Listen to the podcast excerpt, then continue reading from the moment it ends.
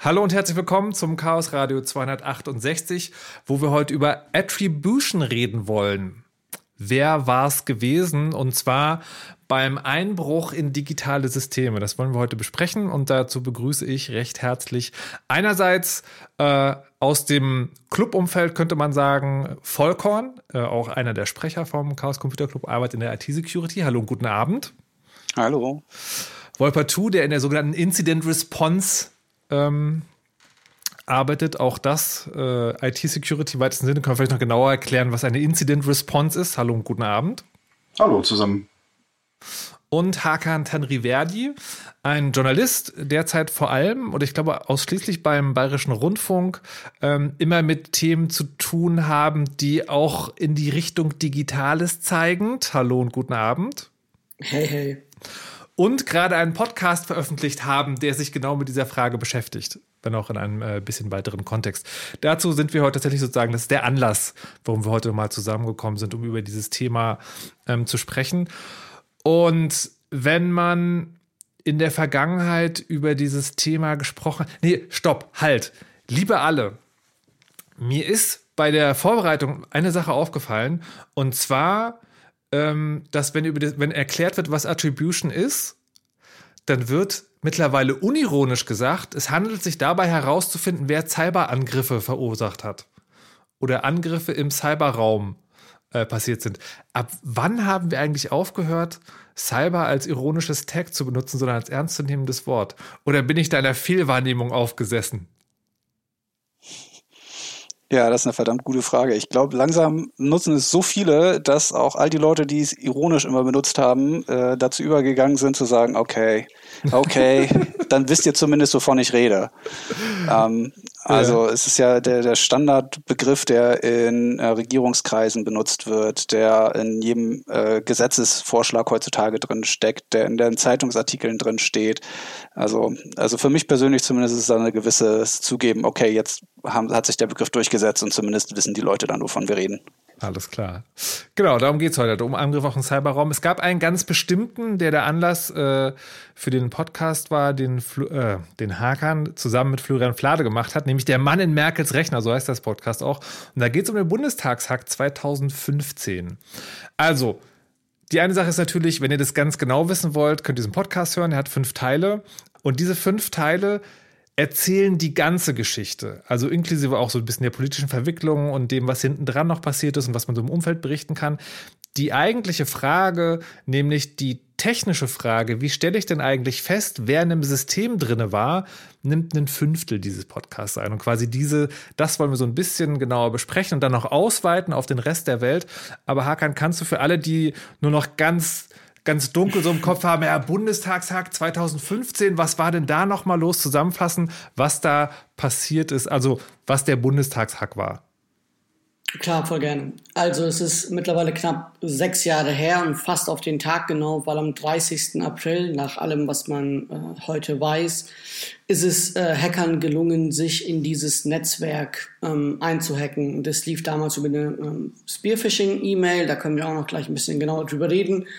Und das Spezielle an dem Fall waren, glaube ich, zwei Sachen. Das erste ist, ähm, das war das erste Mal tatsächlich, dass auf einem Parlament in dieser Art und Weise äh, ein Hackerangriff äh, stattgefunden hat. Es gab noch irgendwas vorher, 2009 drum, aber ähm, auf Regierungsebene, aber das war so 2015.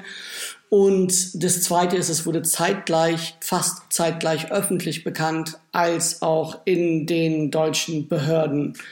Und das hat eine Situation ergeben, dass die Politik, die Abgeordneten sehr verwirrt bis panisch waren. Es gibt Abgeordnete, die gesagt haben, bitte schreibt mir keine E-Mails, weil kann auch sein, dass die Hacker die mitlesen und ähm, die wussten nicht genau, schalten wir jetzt das Parlament, äh, ziehen wir den Stecker, gehen wir in eine verfühlte Sommerpause oder was machen wir eigentlich? Ähm, und das hat dann dazu geführt, dass über Monate hinweg tatsächlich bis in den Sommer hinein die Hacker drin waren. Die waren irgendwann nicht mehr aktiv, aber mhm. das war so dieses ganze Unsicherheitsgefühl, das vorherrschte. Zu einer Zeit, das vielleicht noch als letzten Satz, wo diese APT-Angriffe wirklich nochmal eine andere, medial zumindest, aber vielleicht auch in der Tragweite eine andere Qualität bekommen haben. Vielleicht für das Publikum von euch äh, interessant ist, die im Monat vorher gab es einen Angriff auf TV St. Mond wo dort der Fernsehsender gehackt wurde. Es war dieselbe Gruppe und so weiter und so fort. Jetzt, äh, die, mir hat das neulich auf Twitter einer sozusagen so vorgehalten. Ich wusste gar nicht, dass er schon so klar formuliert ist, aber es gibt im Chaosrad eine Regel. Wer einen Fremdbegriff einführt, muss ihn auch erklären. Was ist ein APT? Oh, äh, Advanced Persistent Threat. Das ist, wenn man Hackern unterstellt, dass sie sehr viel Zeit, sehr viel Fähigkeiten haben, um Ziele zu erreichen, die mhm. Gefährlich sind für das Unternehmen, das gehackt wird. Industriespionage, staatliche Spionage, solche Aspekte. Mhm. Und noch ganz kurz vielleicht äh, in der Rückschau. Die Hacker waren im System, bedeutet genau was? Also weiß man, was die da gemacht haben? Also so Standard Vorgehen, wie es bei solchen Hackerangriffen passiert. Du kommst rein über eine Spearphishing-Mail, schaffst es dich dann auf äh, relevante Systeme zu verbreiten, dann bist du irgendwann Admin und die hast, hast das Active Directory übernommen und kannst dann eigentlich fast frei schalten und walten, kannst auf Systeme mhm. zugreifen, ähm, genau, und dann halt dort auf die Daten zugreifen und gucken, was für dich äh, relevant ist, weitere Software nachladen, Backdoors installieren und so weiter. Das heißt aber in dem Fall ging es vor allen Dingen darum, Daten rauszuziehen. Das ist eine Hypothese. Das ist eine ja. Hypothese. Weg, okay. Weiß genau, 16 Gigabyte sind weggekommen nach allem, was man heute weiß. Es gibt unterschiedliche Zahlen, aber die, auf die man sich einigt, sind 16 Gigabyte. Aber das Problem ist, wenn du Daten ausleitest und es ist eine verschlüsselte Kommunikation, dann weißt du auch nicht, was sind das genau für Daten. Hm. So, äh, Spearfishing-Mehl, das machen wir auch gleich. Ich würde jetzt mhm. gerne jetzt so aufziehen, dass wir, wir reden halt jetzt sozusagen, ne, also über diesen Anlass, der, ne, für den Podcast gemacht hat, und dann weiten wir das immer so ein bisschen aus und fragen dann Volkon Wolpertu. Jetzt haben wir also gehört, äh, Hacker sind im System. Äh, wir nennen das mittlerweile Cyberangriff. Könnt ihr das nochmal ein bisschen genauer eingrenzen? Also was fällt darunter und was fällt vielleicht auch nicht mehr darunter, wenn ein Cybersystem angegriffen wird?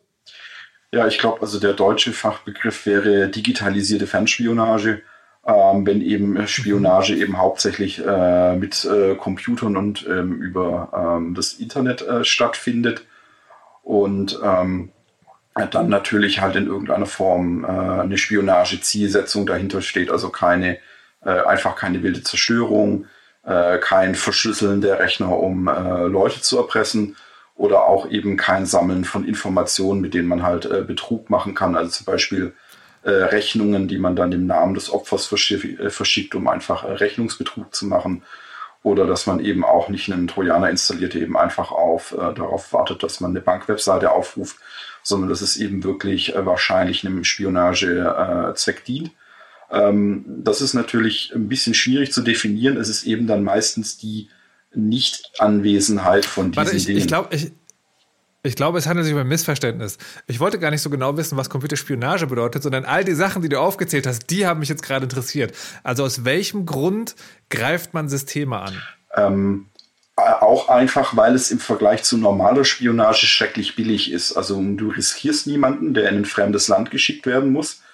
Das ist ja auch für Länder schwierig, wo, ähm, wenn Leute aus bestimmten Ländern äh, zu uns kommen, dann fallen sie vielleicht auf, ähm, sie müssen erst integriert werden, sie müssen die Sprache lernen, sie müssen einen Grund haben. Und das ist, ähm, zum einen ist es natürlich teuer und es ist halt auch sehr, sehr langsam, Spione einzuschleusen. Und das Internet ist praktischerweise immer an. Äh, man kann sozusagen Leute hacken aus der Sicherheit des eigenen Landes, ohne praktisch jede äh, ähm, Gefährdung. Und äh, wenn man sich nicht allzu dumm anstellt, ähm, dann passiert eben auch nichts Schlimmes aber nicht unbedingt, weil die Aufklärung schlecht ist, sondern weil halt auch viele Leute, also gerade ähm, wenn das jetzt auch an Länder geht, oft gar nicht wissen, wie sie damit eben umgehen sollen. Und das Problem ist ja, wenn dich jemand ausspioniert, dann richtet er ja nur sehr indirekt Schaden an. Der Schaden kommt ja dann erst später. Und damit ist es natürlich für manche Leute das Problem dann oft sehr, sehr abstrakt. Also auch wenn dir jemand ähm, irgendwelche Kenntnisse über deine Produktionsverfahren klaut, dann muss er natürlich das Produktionsverfahren erstmal anwenden, das muss funktionieren. Und das Einzige, was du dann merkst, ist, dass er dich langsam aber sicher aus einem Markt drängt. Und das heißt, dann ist oft der Zusammenhang zwischen dem Hackerangriff und dem Schaden, der passiert, der ist dann eben einfach nicht da. Jetzt hast du sozusagen nochmal sehr genau erläutert, was Spionage ist. Aber ich würde, ich würde das Thema sagen, heute auch wirklich ein bisschen weiter ähm, weiter äh, fassen wollen, im Sinne von, was du als erstes gesagt hast, also dass man irgendwie Systeme angreift, um Festplatten zu verschlüsseln oder um Dinge auszuhalten. Das ist sozusagen auch von Interesse. Also wenn wir heute über Attribution reden, also rauszufinden, wer war da in meinem System wollte ich jetzt erst noch mal fragen, was gibt es denn alles für Gründe in einem System zu sein? Und also das wissen wir schon ganz ausführlich sozusagen, warum es die Spionagegründe sind. Und dann hast du jetzt kurz sozusagen, als du aufgezählt hast, was es alles nicht war, wenn es also wenn es nicht Spionage ist, das interessiert mich nochmal sozusagen. Was gibt es noch für Gründe, in Systeme reinzugehen? Geld verdienen. Also letztlich finanziellen okay. Gewinn daraus zu ziehen in der einen oder anderen Form.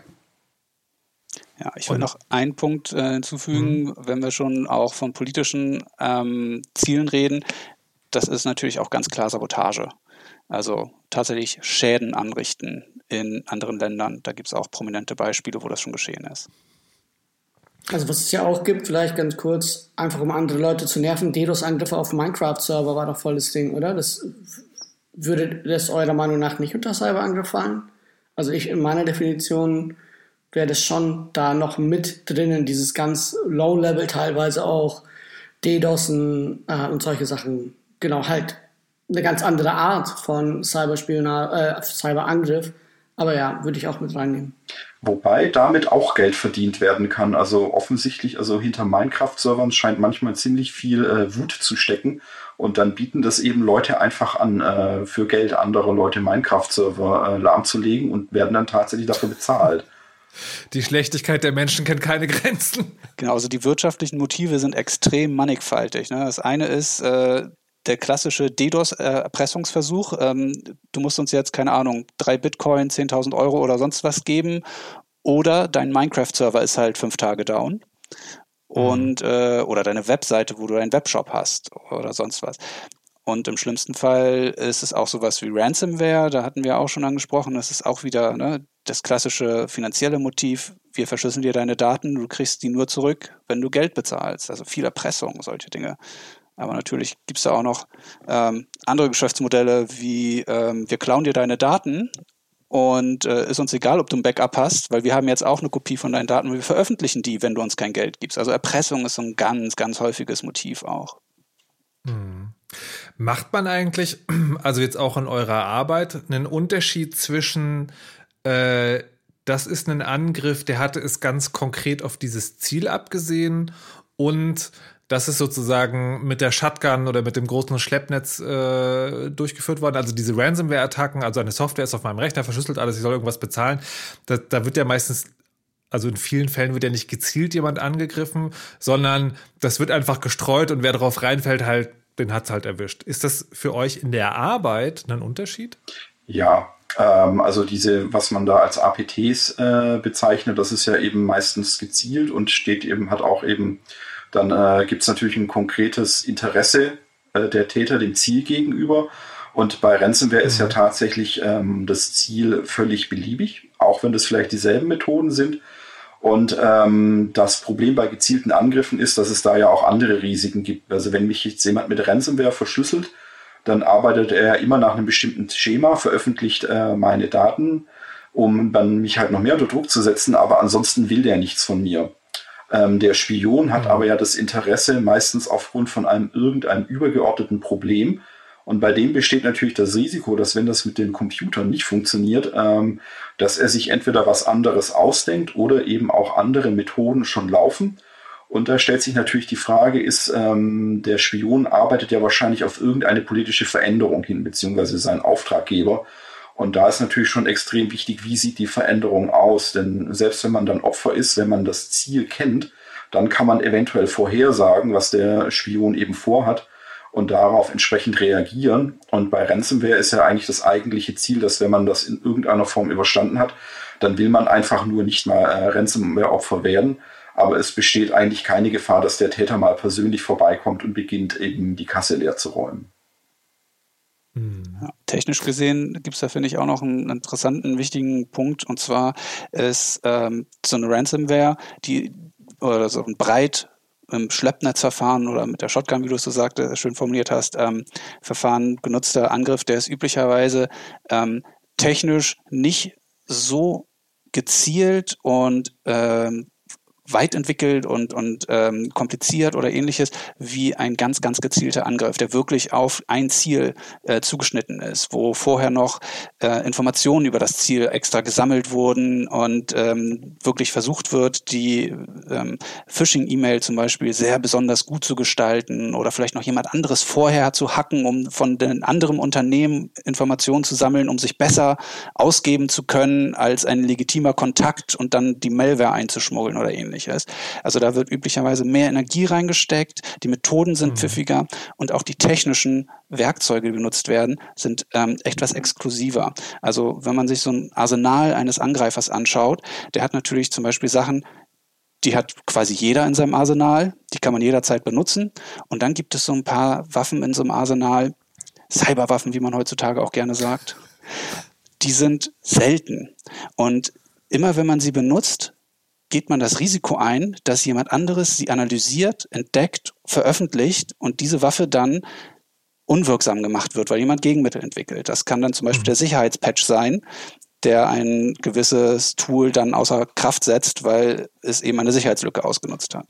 Und mhm. solche Exploits, ne, diese Cyberwaffen, die werden dann eher von einem APT angewendet und sind dann was Neues, was man vorher noch gar nicht gesehen hat, als wenn es der Ransomware-Fischer ist, der hunderttausende Rechner zusammen ein, mhm. äh, gleichzeitig angreift. Ich, ich, ich will noch kurz sozusagen das, das, das Wort äh, Ungetüm Cyberwaffe ein bisschen genauer definiert haben. Frage, ist, bezeichnest du damit sozusagen das Konglomerat aus, jemand kennt eine Sicherheitslücke in ein System oder in eine Software, die noch niemand anders kennt und hat dafür auch eine anwendbare Software geschrieben, die man benutzen kann?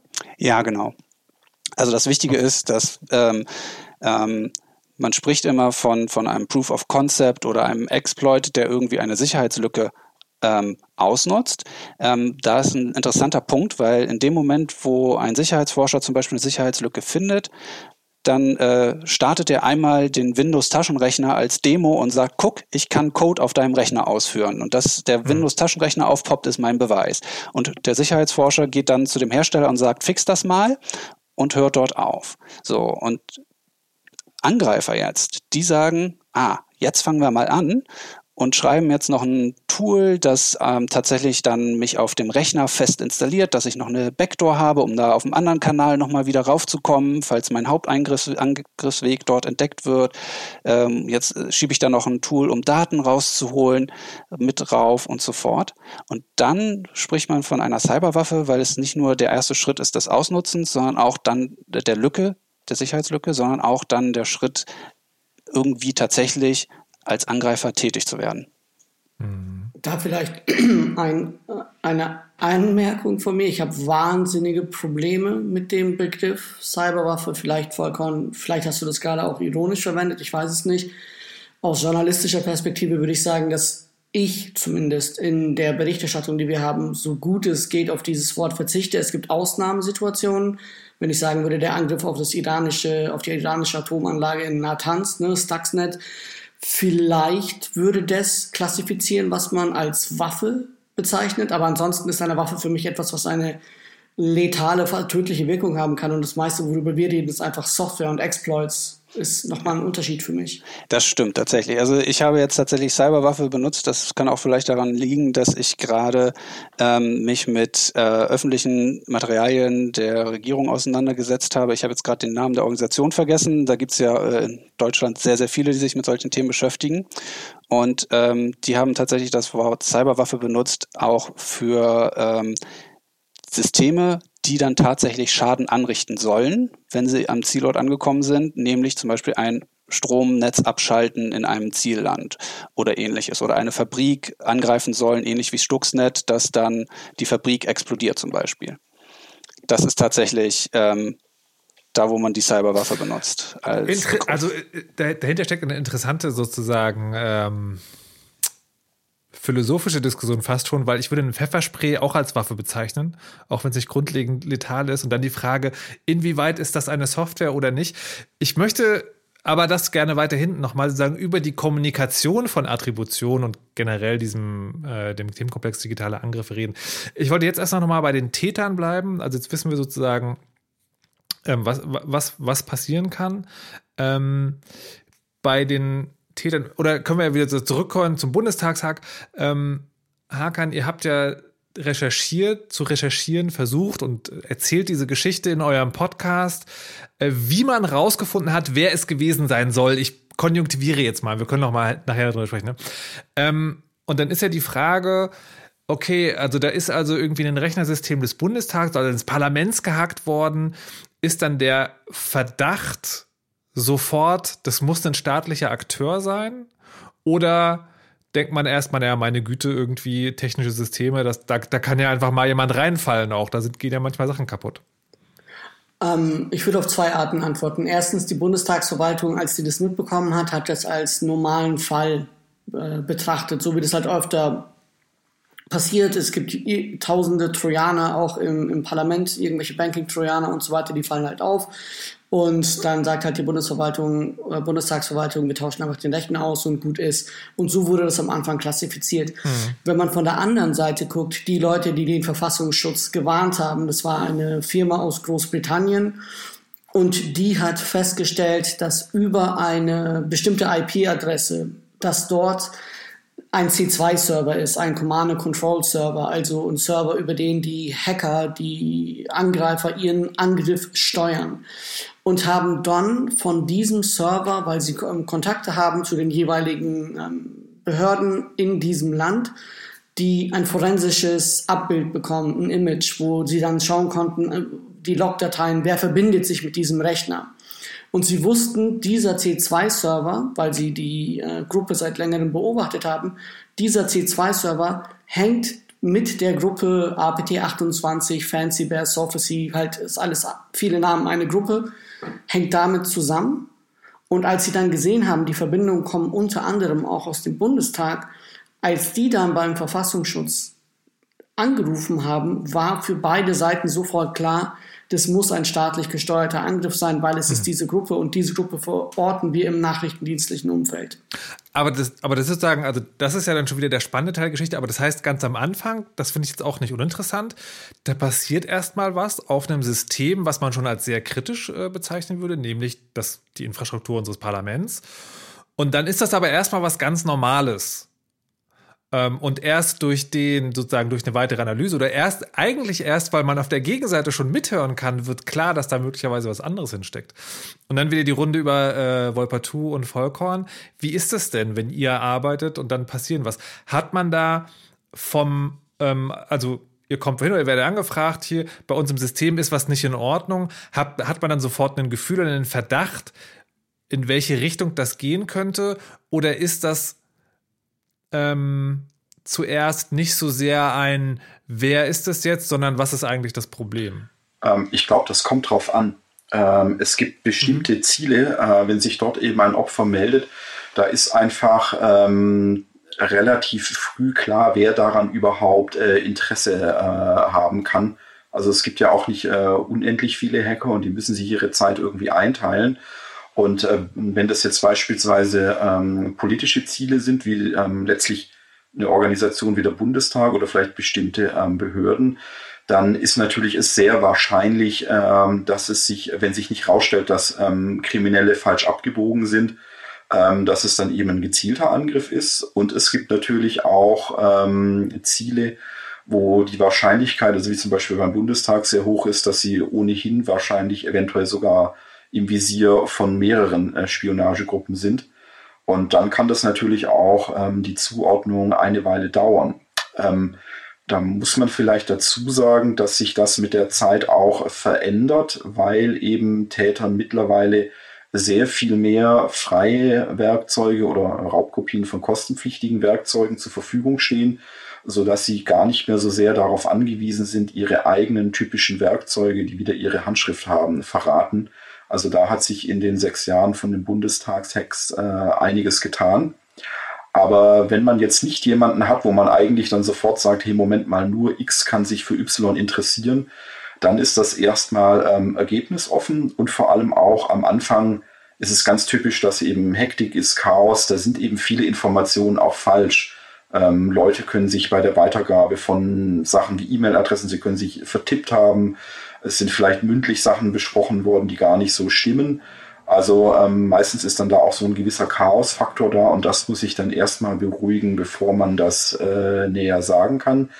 Aber natürlich gibt es auch Täter, die eine so typische Handschrift haben oder so auffällige Eigenheiten, dass es dann sein kann, dass die Attribution sehr schnell fun äh, ähm, funktioniert.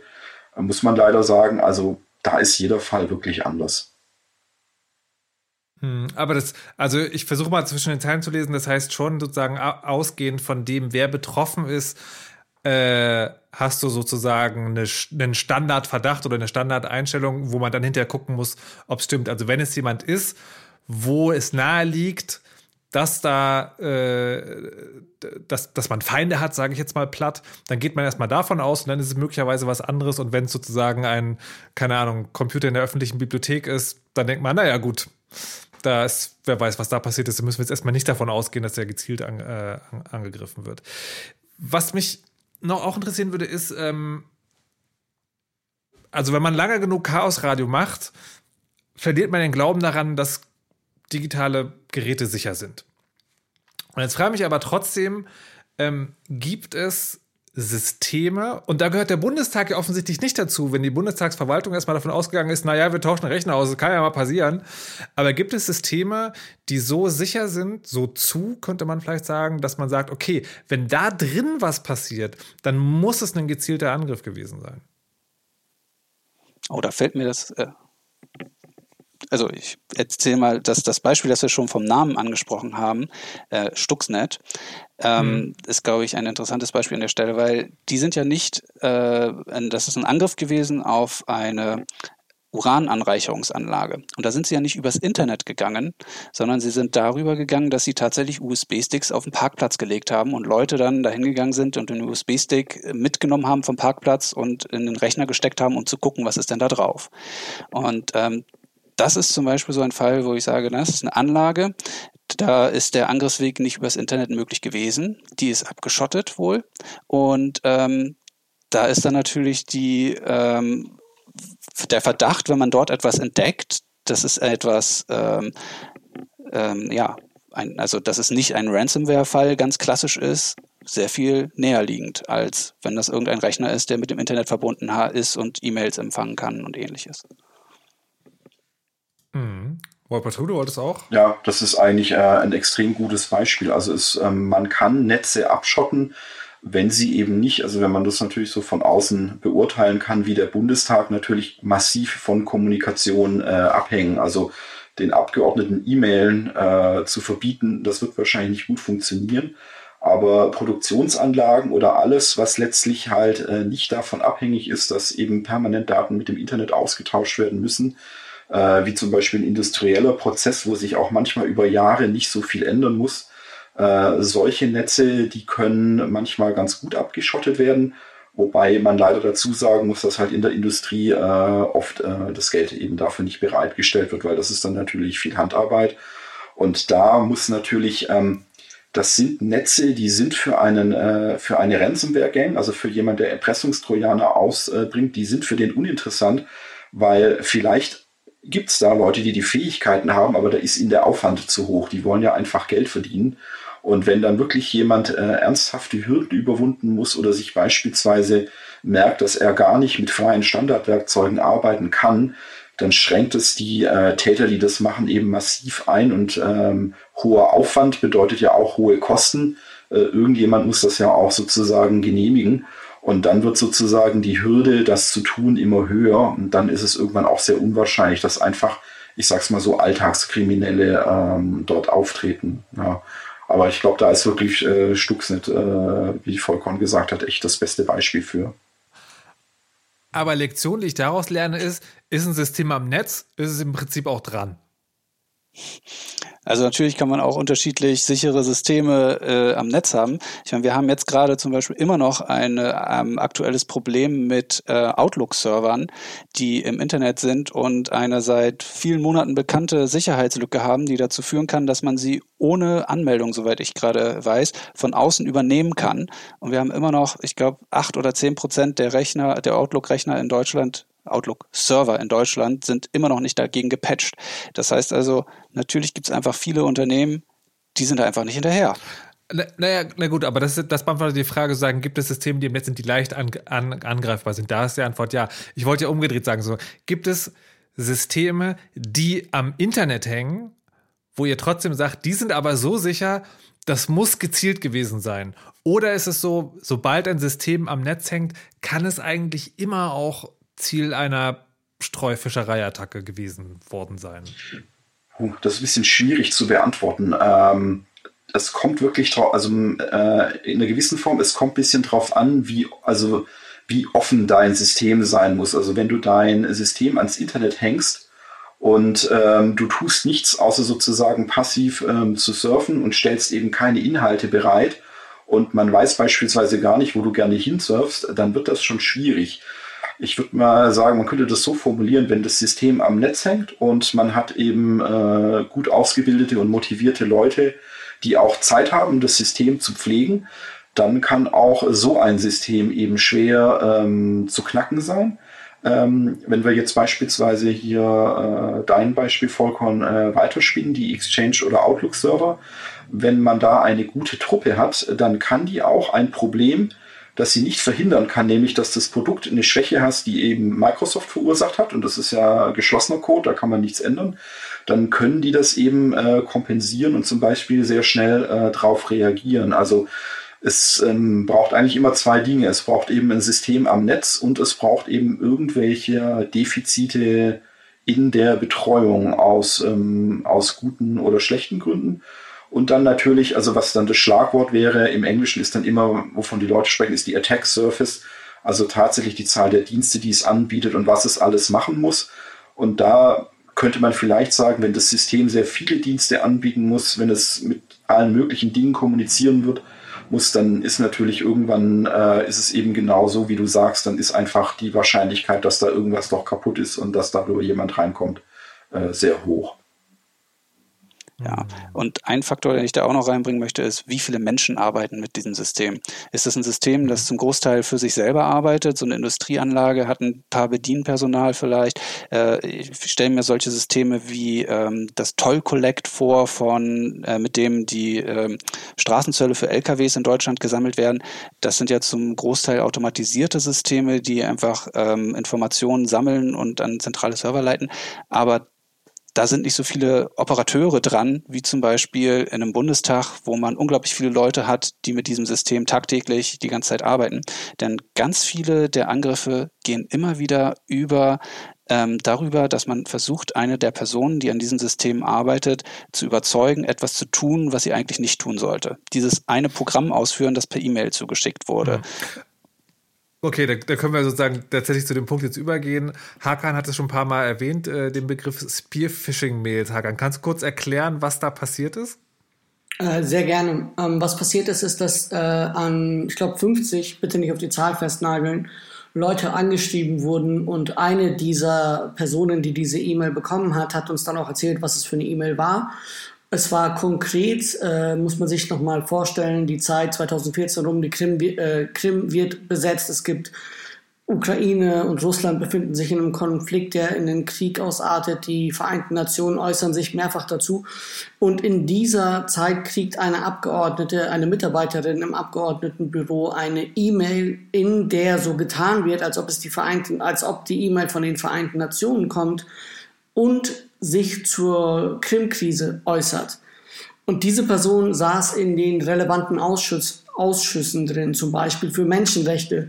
Und sie hat dann gesagt, natürlich öffne ich so eine E-Mail, weil wenn ich später in dieser Sitzung drin bin und die Leute sagen, wieso kennst du die Position der Vereinten Nationen nicht, die kamen doch gerade per E-Mail an alle, dann stehe ich äh, dumm da, ähm, jetzt leicht paraphrasiert. Mhm. Und das ist, was eine Spearphishing-E-Mail besser macht als eine normale Phishing-E-Mail.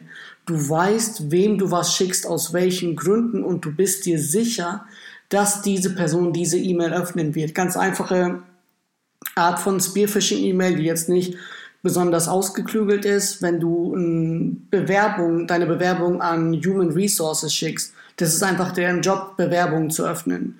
Wenn du einem Journalisten oder einer Journalistin schreibst, hey, hier ist ein Tipp, bitte öffne das Word-Dokument, ich habe dir alles zusammengefasst, dann ist die Wahrscheinlichkeit, dass der oder die Journalistin das einfach öffnen wird, etwas höher. Und je besser du bist, desto gezielter ist dieses äh, Spearfishing auch. Mhm. So, und dann äh, ist was, nee, nee, andersrum sozusagen. Das ist also dieser eine erste Schritt oder ein Exemplar für diesen ersten Schritt. Äh, Vollkorn, Wolpertu, habt ihr da noch andere oder ist das sozusagen, ist genau, ist das genau das Ding? Ich habe schon erzählt, irgendwie USB-Sticks auf dem Parkplatz verlieren. Ähm, das, das hört sich ja alles schon sehr spionagemäßig an. Ja, also ich glaube, so wie Hakan das beschrieben hat, äh, da würde man sagen, also beispielsweise, dass ähm, das Human Resources, äh, also das äh, eine Personalabteilung, bleiben wir mal dabei, dass die äh, Lebensläufe äh, öffnen müssen, das ist eben Alltagswissen. Ähm, das ist dann, also das kann eben auch ein intelligenter Täter herausfinden, der, der, also der beispielsweise nicht Deutsch oder nicht Englisch spricht, äh, auch ohne da groß was über das deutsche Unternehmen zu wissen. Äh, da reicht ihm das Google Translate aus. Äh, was Hakan beschrieben hat, da würde man dann einfach sagen, das ist ein Spearphishing, das stinkt eben schon nach Nachrichtendienst. Das ist eben, also es ist eben einfach zu schlau. Äh, da weiß jemand äh, genau, aha, das ist eben offensichtlich äh, hier eine Person, auf die das genau zugeschnitten wird und der weiß, dass dann im Vorfeld, wenn er das richtig baut, eine Öffnungsabsicht dieser E-Mail besteht. Und das ist dann irgendetwas, ähm, da gehört etwas dazu.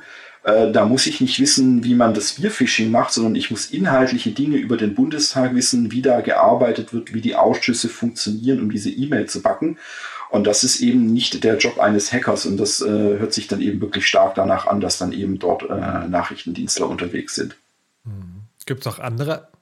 Da wird aber vielleicht noch ein, eine Anmerkung, die ganz ordinäre cyberkriminellen Gruppierungen, die fangen natürlich langsam auch an, mit solchen Methoden zu arbeiten, weil sie festgestellt haben, wie effektiv das ist. Emotet hatte zum Beispiel, das ist so eine Schadsoftware, äh, gewesen, das durch BKA, da gab es einen Takedown, die wurden runtergenommen, aber die haben zwischenzeitlich auch mein, hypothetisch meinen Rechner gehackt und klinken sich dann in eine laufende E-Mail-Kommunikation ein zwischen mir und euch meinetwegen und packen da ihre Nachricht rein. Und das ist natürlich, hat mit äh, APT, mit dem staatlichen Spionageaspekt überhaupt nichts zu tun, aber ist eine wunderbare, effektive Methode, um die Leute dazu zu bringen, die Schadsoftware zu installieren, weil sie genau dieses menschliche, dieses psychologische Element vollkommen ausnutzen an der Stelle.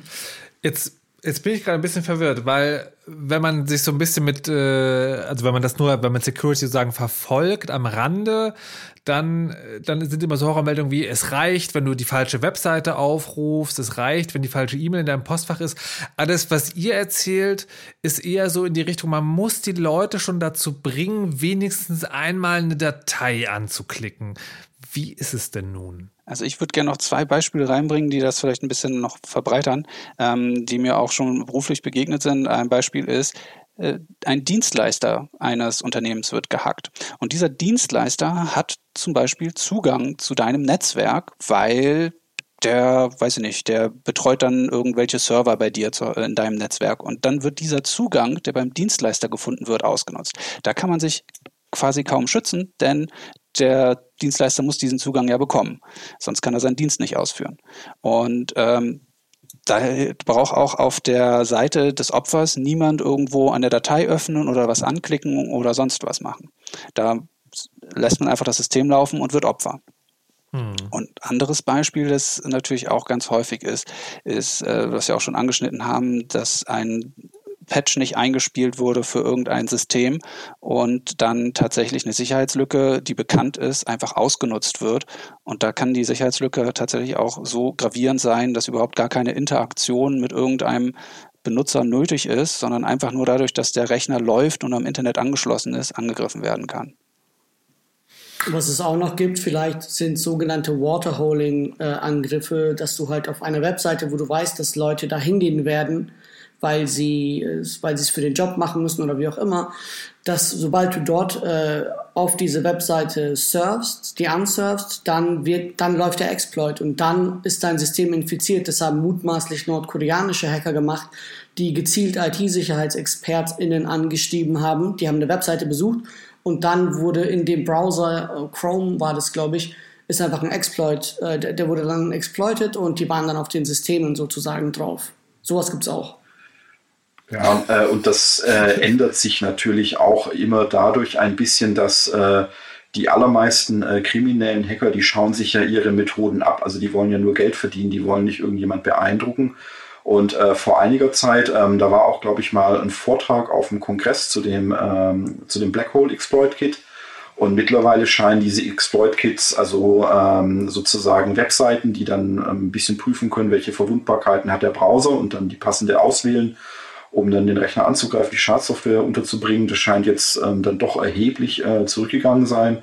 Und gerade scheint dann eben wirklich auch sehr beliebt zu sein, halt ähm, dann einfach ähm, verschiedene Dokumente mit Makros äh, zu verschicken und ähm, sozusagen das Opfer einfach zu bitten, äh, die Makros wieder einzuschalten. Äh, das hängt auch immer so ein bisschen von den Jahren an, wo man gerade guckt. Also es gibt auch immer äh, beliebte Methoden, die gerade ähm, sehr gut funktionieren, zum Beispiel, weil halt auch viel kriminelle Infrastruktur ähm, getrimmt ist. Aber auch, also ich glaube, die Älteren unter uns, äh, die damit nicht so viele anfangen können, müssen sich da keine Gedanken machen.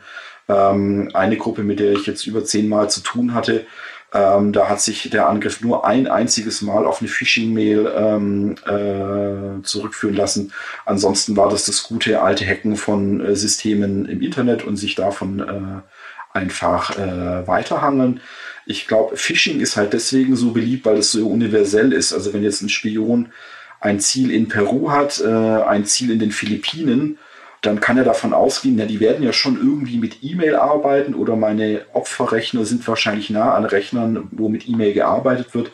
Das ist dann eben einfach eine sehr äh, universelle Methode, aber es ist eben bei weitem nicht äh, die einzige, wie die Beispiele von Hakan und Volkan ja gerade gezeigt haben.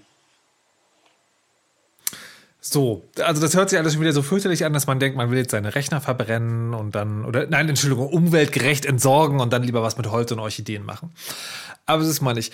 Ähm, es, also der, der, der Bundestagstag war also eine Sache, die schon speziell war in dem Sinne von, was das Ziel war, aber technisch von dem, was ich jetzt gelernt habe, nicht im Bereich des Unmöglichen. Wie, ähm, also vielleicht alle drei, der drei als Hakan, dann die anderen beiden, ähm, wie, wie ist denn im Nachhinein so die, die, die, die Beurteilung dieses Hacks aus technischer Perspektive, war das, also vom Ziel her, ja, es war etwas Besonderes, vom Effekt her, ja, es war etwas Besonderes, aber einfach die technische Handwerksarbeit, die da passiert ist, war das was Besonderes oder war das einfach sehr, naja, für das Ziel hätte man es halt einfach so gemacht, so eine, da war kein Hexenwerk dabei? Also ich kann oder ich würde da die Expertise von Volkhorn und Volpertu an der Stelle abwarten okay. ähm, und genau eine Sache, die ich sagen will, oder zwei Sachen. Erstens, ich habe im Anschluss an den Hack zwei Jahre später ein Stück vom Quellcode bekommen von APT28, diese Hackergruppe. Und den hatte ich damals Andreas Bog gezeigt ähm, und der hatte sich das angeschaut. Also der ein oder andere könnte Andreas Bog kennen von den HörerInnen. Und der hat gemeint, ja, der Code tut genau das, was er tun soll. Ist jetzt nicht der schönste Code unter der Erde, aber passt schon. Und so, und bei dieser Hackergruppe ist es, äh, wurde das vor IT-SicherheitsexpertInnen uns auch so erklärt. Die sagen, APT28 hat eine ganz klare Art und Weise, wie sie in Netzwerke reingehen und es sieht dann so aus wie, das haben sie Smash-and-Grab-Einstellungen genannt. Die gehen rein, machen in kurzer Zeit alles platt, denen ist vollkommen wurscht, ob sie auffallen oder nicht. Also das ist jetzt nicht so dieses super vorsichtige, bloß nicht im Lichtkegel unterwegs sein, damit wir nicht auffallen, sondern die gehen rein, holen sich, was sie brauchen und gehen raus. Ist, was mir gesagt wurde von den Leuten, die so Forensik hm. treiben. Okay. Volker und Wolperto, würdet ihr sagen, das ist jetzt sozusagen, da ist was ganz Besonderes passiert oder war das, waren das klassische Kriminelle, also gute schon, die verstehen ihr Handwerk, aber ja, also meine Einschätzung ist, ähm, das ist tatsächlich ein äh, für die Gruppe sehr typischer äh, Angriff gewesen. Man kennt diese Gruppe durch viele andere Angriffe, die sie durchgeführt haben. Ja, man weiß, die haben ihre eigens entwickelten Werkzeuge, das, was der Hakan da auch gerade eben ansprach, wo, wo er den Quellcode von da mal gesehen hat.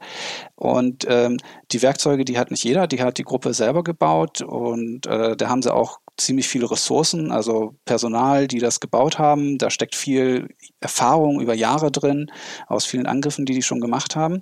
Das heißt, ich würde sagen, das ist auf jeden Fall vom Level her über der klassischen Ransomware-Truppe, die irgendwo reingeht, aber es ist nicht der äh, übelst krasse, besonders äh, hervorstechende Hack der Gruppe jetzt gewesen.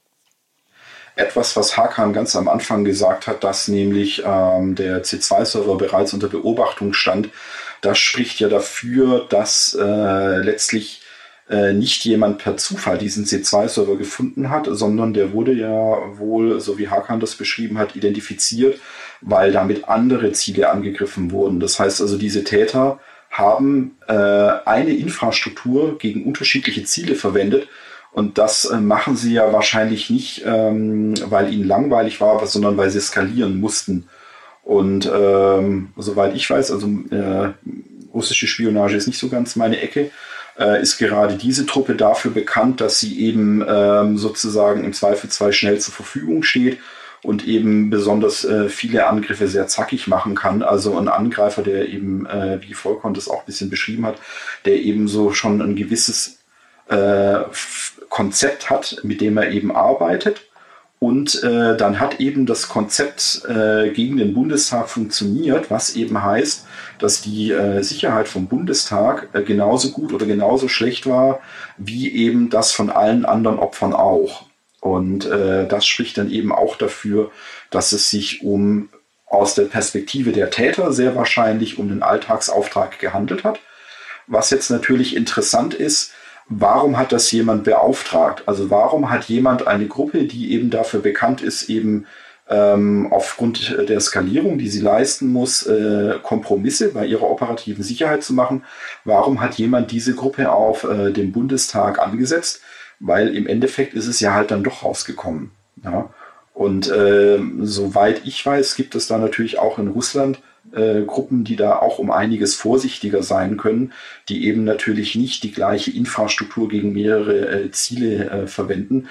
Ähm, vielleicht haben wir auch ähm, unter unseren Zuhörern Leute, die dann jetzt schon irgendwie Anfängerfehler gebrummelt haben.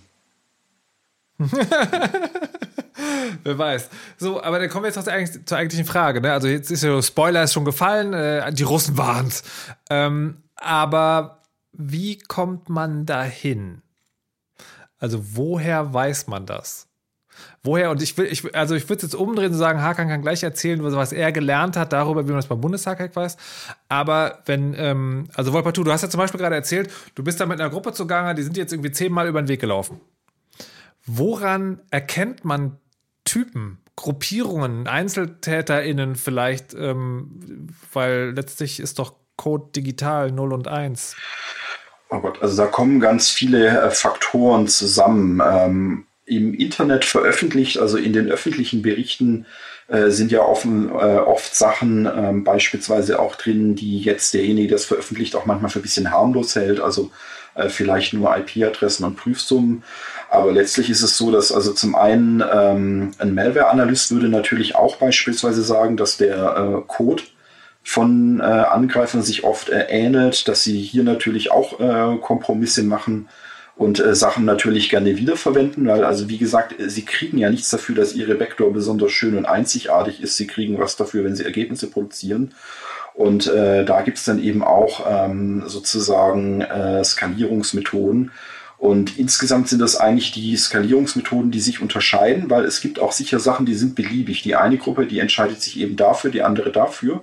Aber im Endeffekt kriegst du dann eben eine Handschrift, die besteht eben aus der Art, wie die Internetinfrastruktur aus, äh, aufgebaut wird, aus der Art, wie die Tools äh, benannt sind und teilweise auch, also wo sich auch Leute immer drüber lächerlich machen, aber das ist tatsächlich interessant, ähm, zu welchen Uhrzeiten die Leute arbeiten, ob sie einen Schichtbetrieb haben, ob sie ähm, besonders diszipliniert sind und wirklich genau nur das machen, äh, was sie offensichtlich tun sollen, oder ob sie eben sehr schlampig arbeiten oder aber manche Angreifer, die machen auch manchmal seltsames Zeug, was man eigentlich erst verstehen würde, wenn man mit diesen Leuten mal spricht und dann herausfindet, was es eigentlich werden soll, was es fertig ist. Ähm, das sind wirklich über die Zeit sehr, sehr viele äh, Faktoren, äh, nicht nur einer. Und wahrscheinlich hat auch jeder, der sich Gruppen anguckt, auch so ein bisschen seine Lieblingsfaktoren. Ja, ich finde, den, den Punkt, den Wolperto da gerade zum Letzt angesprochen hat, die über die Zeit äh, sehr wichtig, weil man ähm, erkennt tatsächlich viele Angriffe wieder, weil sie wieder das gleiche Muster das ein vorheriger Angriff hatte, ähm, wieder zeigen oder zumindest sehr ähnlich sind und stellt dann die Parallelen her und dann baut man so langsam einen Korpus an Wissen auf, der immer größer wird. Und mit jedem Angriff, den die machen, mit jedem Update der Malware, die dann äh, gefunden wird, ähm, wird also ein, ein besseres Bild von dieser Gruppe klar. Und ganz viel dieser Attribution läuft tatsächlich darüber, dass man sagt, guck mal, das haben wir doch schon mal bei dem Angriff gesehen. Wir können jetzt diese Verbindung hier herstellen. Und an einem dieser Angriffe stellt man dann mal eine Verbindung zu Russland fest und sagt, ah ja, okay, dann ist also diese ganze Angriffsgruppe mit diesen 20 Angriffen, die wir beobachtet haben, vermutlich eine russische Gruppe. Und ähm, das sind natürlich viele, viele Indizien, die keine wirklich handfesten Beweise sind, also sowas wie die Uhrzeiten, zu denen die arbeiten. Aber ähm, wenn man dann feststellt, das ist wirklich immer so der Fall, dass die immer nur zu äh, Büroöffnungszeiten Moskauer Zeit arbeiten, dann verhärtet sich natürlich der Eindruck, dass es ähm, ein, ein russisches Team ist und nicht irgendjemand in den USA, der immer nachts arbeitet. Ja, ähm, also ganz viel ähm, sammeln über die Jahre hinweg und immer wieder verknüpfen von verschiedenen Angriffen und äh, Mustern, die man gesehen hat, zu einem großen Bild. Naja, aber. Ähm, also das, das Schöne, ähm, das, das Schöne am Digitalen ist ja, wenn man es kopiert, ist es nicht unterscheidbar. Ähm, und wir, also keine Ahnung, mal im kleinen, wo war das denn irgendwie? Zum ersten Mal bin ich damit in Berührung gekommen beim, beim Adress, äh, wie heißt es, MAC-Adressen-Spoofing. Weil man WLANs kann man einstellen, dass nur bestimmte Netzwerkkarten, die eindeutige Identifizierer haben, äh, reinlassen und diese MAC-Adressen zu fälschen, ist aber etwas, was mittlerweile sozusagen, was man seinen Kindern als Entwicklungsaufgabe stellen kann, aber nicht eine ernstzunehmende Sicherheitsvorkehrung. Äh, und wenn wir uns jetzt schon in dem Bereich Spionage bewegen, ja, also Leute greifen gezielt unter Aufwendung großer Mittel, also Spear-Phishing-E-Mails ähm, an und sind bekannt. Wie belastbar ist denn die Information, wenn man dann sagt, naja, das habe ich schon 19 Mal gesehen, das müssen also die sein, weil, wie gesagt, wir sind eh schon im Bereich Spionage. Ist denn nicht die Wahrscheinlichkeit, dass jemand hinkommt und sagt so, ja, Moment mal, wenn wir jetzt da reingehen äh, und gar nicht wollen, dass irgendwie man überhaupt eine Ahnung hat, dann lass uns doch einfach so benehmen wie diese komischen, wie ist es, APT 28. Also, also Punkt. Kann ich da direkt ja. Genau, ja, klar. Es gibt eine wieder mutmaßlich äh, russische Gruppe. Ich verspreche hoch und heilig, dass ich auch nicht mutmaßlich russische Gruppen als Beispiel anbringen werde, sobald sie mir einfallen. Aber es gibt eine, die Turla genannt wird. Und die hat eine andere APT-Gruppe imitiert und die sollte eben, oder sie hat sich, sie hat Infrastruktur einer mutmaßlich iranischen Gruppe verwendet, was genau so ein bisschen dieses Beispiel, ähm, so, so ein Beispiel ist für das, was du gerade gesagt hast. Mhm. Die machen genau das. Und es war dann halt das, was du klassischerweise False Flag Operationen nennst. Sowas gibt es natürlich. Ähm, aber der, der Aspekt, der glaube ich wichtig ist und den ähm, sowohl Volkhorn als auch Wolpertu angesprochen haben, ist, als Hackergruppe hast du ja das Problem, hast du zwei Probleme. Erstens, du weißt nicht, auf welchem Punkt die anderen die Muster erkennen. Du, bei APT 28 kam es irgendwann 2014, 2015 raus. Die Gruppe agiert seit 2004. Ähm, deswegen musst du, und das ist das zweite Problem, du musst quasi etwas über die Dauer der Zeit machen, wohl wissend, dass die Hacker in der Verteidigung immer besser werden und irgendwann irgendein Muster finden, das sich über die Jahre hinweg durchzieht. Du gehst in Datenbanken zurück, die zehn Jahre zurückreichen und siehst dann plötzlich, hey, das haben die schon damals gemacht und plötzlich hast du ein Puzzlestück, mit dem du sehr, sehr viele Gruppen attributieren kannst. Deswegen ist diese Zeitdauer auch noch wichtig. Ähm, so wird es immer wieder mir erklärt und das finde ich eigentlich auch sehr, sehr plausibel tatsächlich. Ja, aber ich finde, du hast da absolut recht, Markus. Und zwar ist das wirklich eine kein, keine exakte Wissenschaft mit Attributierung. Und mhm. ähm, das Beispiel von Hakan ist auch super mit der Gruppe, die eine andere imitiert. Es gibt natürlich auch richtig professionelle ähm, False Flag Operationen. Ein ähm, schönes Beispiel ist da die CIA. Äh, auf WikiLeaks gab es die sogenannten Vault 7 Leaks. Da wurden CIA Hacking Tools ähm, geleakt. Und eins dieser Tool, äh, Tools nennt sich Umbridge. Das ist tatsächlich ein, ein Stück Software, das versucht explizit ein, ähm, ein, eine Malware so zu manipulieren, dass sie aussieht, als ob sie von einer bestimmten Gruppe kommt. Also die haben wirklich sich hingesetzt und gesagt, wie können wir denn jetzt diese False Flag Operation ähm, zum Programm machen, das wir in täglichen Operationen einsetzen können. Also das ist durchaus ähm, ein, ein Ziel, das auch verfolgt wird, auf, offensichtlich von den Geheimdiensten. Und es gibt einen Menschen, der heißt Jake Williams, der ist bei der amerikanischen NSA gewesen, ähm, der Technical uh, Tailored Access Operations. Das, die sind auch sehr bekannt geworden durch Snowden, diese Abteilung. Das ist tatsächlich die Abteilung, die ganz maßgeschneiderte Angriffe auf bestimmte Ziele durchgeführt hat. Und der ist da also drin gewesen in dieser Abteilung und ist, äh, hat, ist dort ausgetreten und erzählt dann auch recht offen darüber, was dort getan wurde und wie sie gearbeitet haben. Und ähm, der erzählt auch, dass sie tatsächlich durchaus so eine False Flag Operations durchgeführt haben. Und ganz häufig ist das Ziel nicht unbedingt zu verschleiern, wer genau man ist, weil tatsächlich ist es auch sehr schwierig. Äh, man muss mich aufpassen. Also es ist möglich, auf jeden Fall, denke ich. Aber man darf keine Fehler machen.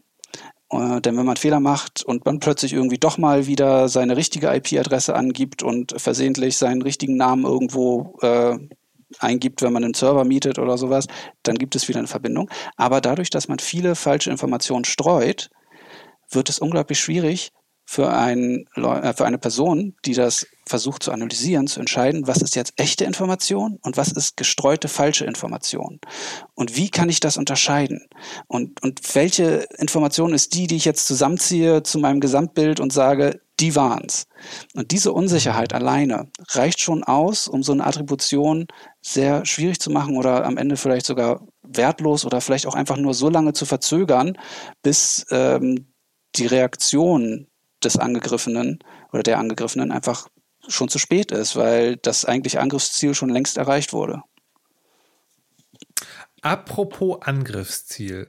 Jetzt ähm, frage mich gerade, äh, die, was ist denn, also warum macht man diese Aufklärungsarbeit überhaupt? Also klar, aus, aus einer strafrechtlichen Perspektive kann ich das verstehen ähm, oder aus, aus diplomatisch-politischen, aber jetzt äh, ihr beiden als Technikexperten, ähm, die also technisch stelle ich mir zumindest vor, geht es ja erstmal darum, wenn sowas passiert ist, das System wieder sicher zu machen und die Lücken zu stopfen, durch die man reingekommen ist. Gibt es einen technischen Grund, rausfinden zu wollen, wer das ist? Also ist, ist nicht aus der technischen Perspektive eigentlich immer nur interessant, was ist da passiert?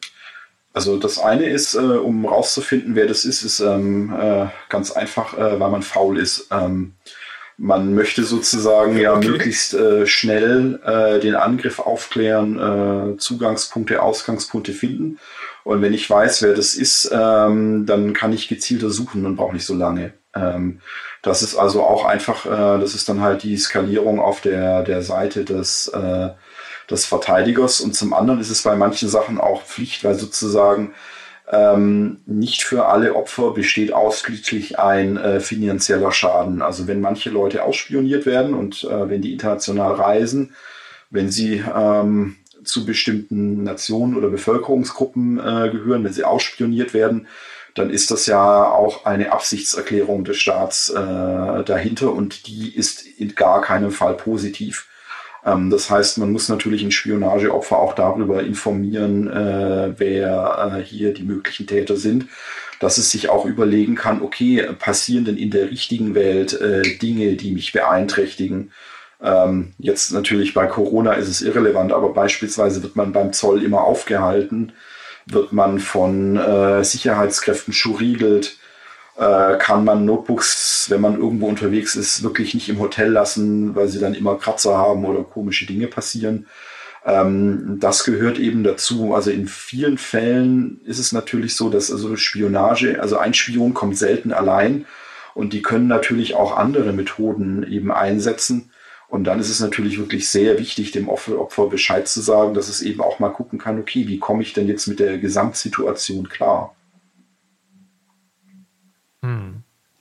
Ein kleiner Randaspekt auch, ähm, also es gibt ja neuerdings auch äh, Versicherungen für ähm, Unternehmen, IT-Versicherungen, die im, in, in Fällen von Schäden durch Angriffe über das Internet einspringen sollen. Und die haben natürlich auch bestimmte Sachen, wo sie sagen, dagegen versichern wir und andere Sachen, wo sie nicht äh, gegen versichern.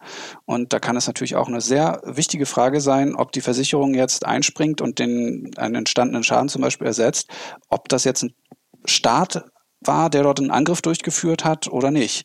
Weil vielleicht sind Spionageangriffe eben nicht von der Versicherungspolice abgedeckt. Also es gibt da durchaus auch solche Randaspekte, wo das dann wieder sehr spannend werden kann. Das ist ja die Frage, aber ab wann gilt denn so ein Ergebnis als sicher? Das ist ja dann auch spannend. Also, weil, wenn ich euch richtig verstanden habe, ist, ähm, also ist dadurch, dass das Ganze digital ist, könnt ihr, wie soll ich das sagen, also gerichtsfest, vielleicht können wir das Wort benutzen, ne? Also ich, ich von dem, was er erzählt hat, habe ich das Gefühl, wenn, wenn ihr wenn euch sowas begegnet, dann könnt ihr irgendwann sozusagen mit der Sicherheit des Experten, der sich im Feld bewegt, eine recht zuverlässige Mutmaßung darüber anstellen, wer das möglicherweise gewesen sein könnte. Aber ist das dann sozusagen gerichtsfest? Also könnte man damit jemanden verknacken? Also, ähm, ich glaube, da muss man einmal sich kurz klar machen, nach welchen Prämissen und Prinzipien äh, zum Beispiel äh, Nachrichtendienste arbeiten und nach welchen Ermittler, die Polizei und so mhm. weiter, nach welchen die arbeitet. Für den Nachrichtendienst geht es nicht darum, etwas gerichtsfest klar zu machen. Die haben Nachrichtendienst hat andere Aufgaben. Der muss äh, aufklären, der muss sagen, nach unserem Dafürhalten passiert XYZ. Da mhm. läuft eine Operation, die wird Staat, äh, dem meinetwegen Russland, USA, Israel, wem auch immer zugewiesen. Und wir sagen das mit einer Wahrscheinlichkeit von so und so viel Prozent. Diese Prozentzahlen sind bei Nachrichtendiensten fast schon so hart kodiert mit ähm, wie sicher etwas ist. Wenn Sie sagen 95 bis 99 Prozent, dann ist das das Maximale, was man von denen bekommen wird. Mehr haben die nicht, mehr wollen die auch nicht. Mhm. Ähm, und damit Sie an diesen Punkt kommen können, ist es selten der Fall. Ich habe hin und wieder mit solchen Leuten geredet ähm, aus äh, europäischen äh, Nachrichtendiensten oder generell westlichen, die gesagt haben, pass auf, wir verlassen uns nie nur auf technische Indizien. Wir haben auch ähm, ähm, Signals Intelligence, das heißt, wir schauen, was die Hacker machen, indem wir sie hacken oder wir haben Human Intelligence, das heißt, wir haben Quellen vor Ort, die uns gewisse Sachen anderweitig bestätigt haben und dann haben sie so einen ganzen Baukasten an Prinzipien, nach denen sie am Ende sagen, wie sicher sind wir uns? Eine Kriminal, eine kriminalistisch arbeitende Behörde wie das Bundeskriminalamt die wird natürlich sagen, was sind unsere rechtsstaatlichen Prinzipien? Die funktionieren so, dass wir am Ende sagen müssen, hier ist die Tat, hier ist der Täter.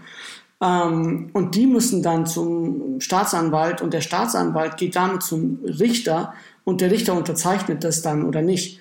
Und das ist das, was wir rechtsstaatlich nennen. Und ähm, genau, und in solchen Fällen kann ich sagen, ist es gerichtsfest ab der Sekunde, wo es halt zu einem Verfahren kommt und diese Person verurteilt würde.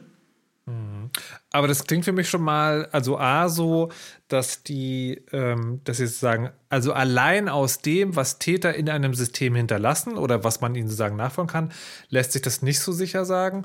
Und was mich jetzt noch sozusagen dann bei Vollkornwolpertour interessieren würde, ist, Hakan hat es erklärt, was der Unterschied ist zwischen einer nachrichtendienstlichen Bewertung und einer ähm, juristischen Bewertung. Wie ist es denn in der IT-Security? Ich würde tippen eher so, wie die Nachrichtendienste das machen. Ja, da, das würde ich auch sagen. Wir, ähm, also wenn ich so einen Report schreibe, wo ich sage, wir haben folgende Dinge entdeckt, ähm, dann schreiben wir vielleicht noch ein Summary dazu, das also eine, eine Kurzzusammenfassung, wo dann sagt, okay, es deutet darauf hin, aber wir sagen eigentlich nie, wir sind uns hundertprozentig sicher, weil mhm. wir, wir führen dann auch üblicherweise an, an welchen Stellen äh, also wie viel Aussagekraft das hat. Also zum Beispiel haben wir dann äh, immer noch gleich eine Relativierung, die dann sagt, das könnte aber auch ein gefälschtes Indiz sein oder mhm. ähnliches. Also da sind wir auch sehr vorsichtig, weil uns ganz klar ist, ähm, zum einen, dass nämlich wir ähm, zum Beispiel bei dieser Untersuchung nur einen Ausschnitt der Informationen gefunden haben und andere Informationen einfach übersehen haben, die ein ganz anderes Bild zeichnen würden.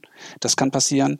Ähm, es kann sein, wie wir schon besprochen haben, dass da ähm, False-Flag-Operationen jetzt im, im, Spionagebereich oder aber auch ganz einfache Verschleierungsaktionen, wie zum Beispiel man äh, mietet sich als Angreifer oder Angreiferin einen Server im Ausland, wo man gar nicht sitzt und geht darüber. Ne? Und dann ähm, kann man schon wieder ähm, ein paar Informationen haben, wo man jetzt nicht weiß, okay, ist das jetzt wirklich dem Angreifer zuzuordnen oder der Angreiferin oder ist das was anderes? Ne? Also da muss man schon sehr vorsichtig sein und ganz klar auch sagen, wie viel Aussagekraft die Sachen, die man hat, äh, entdeckt hat, wirklich haben. Und die Antwort ist üblicherweise nichts Exaktes, äh, nichts Hundertprozentiges, sondern immer so ein, wir haben recht viele Indizien, die dies sagen. Es ist wahrscheinlicher, dass es jenes ist als solches, mhm. aber kein äh, festes, das ist es, definitiv. Okay. Ich, ich möchte aus den ganzen Merkmalen, die jetzt, äh, die, die ihr aufgezählt habt, mal eins rausgreifen. Das ist halt tatsächlich dieses, weil du es gerade auch nochmal sagst, dass nicht sich einen Server mieten.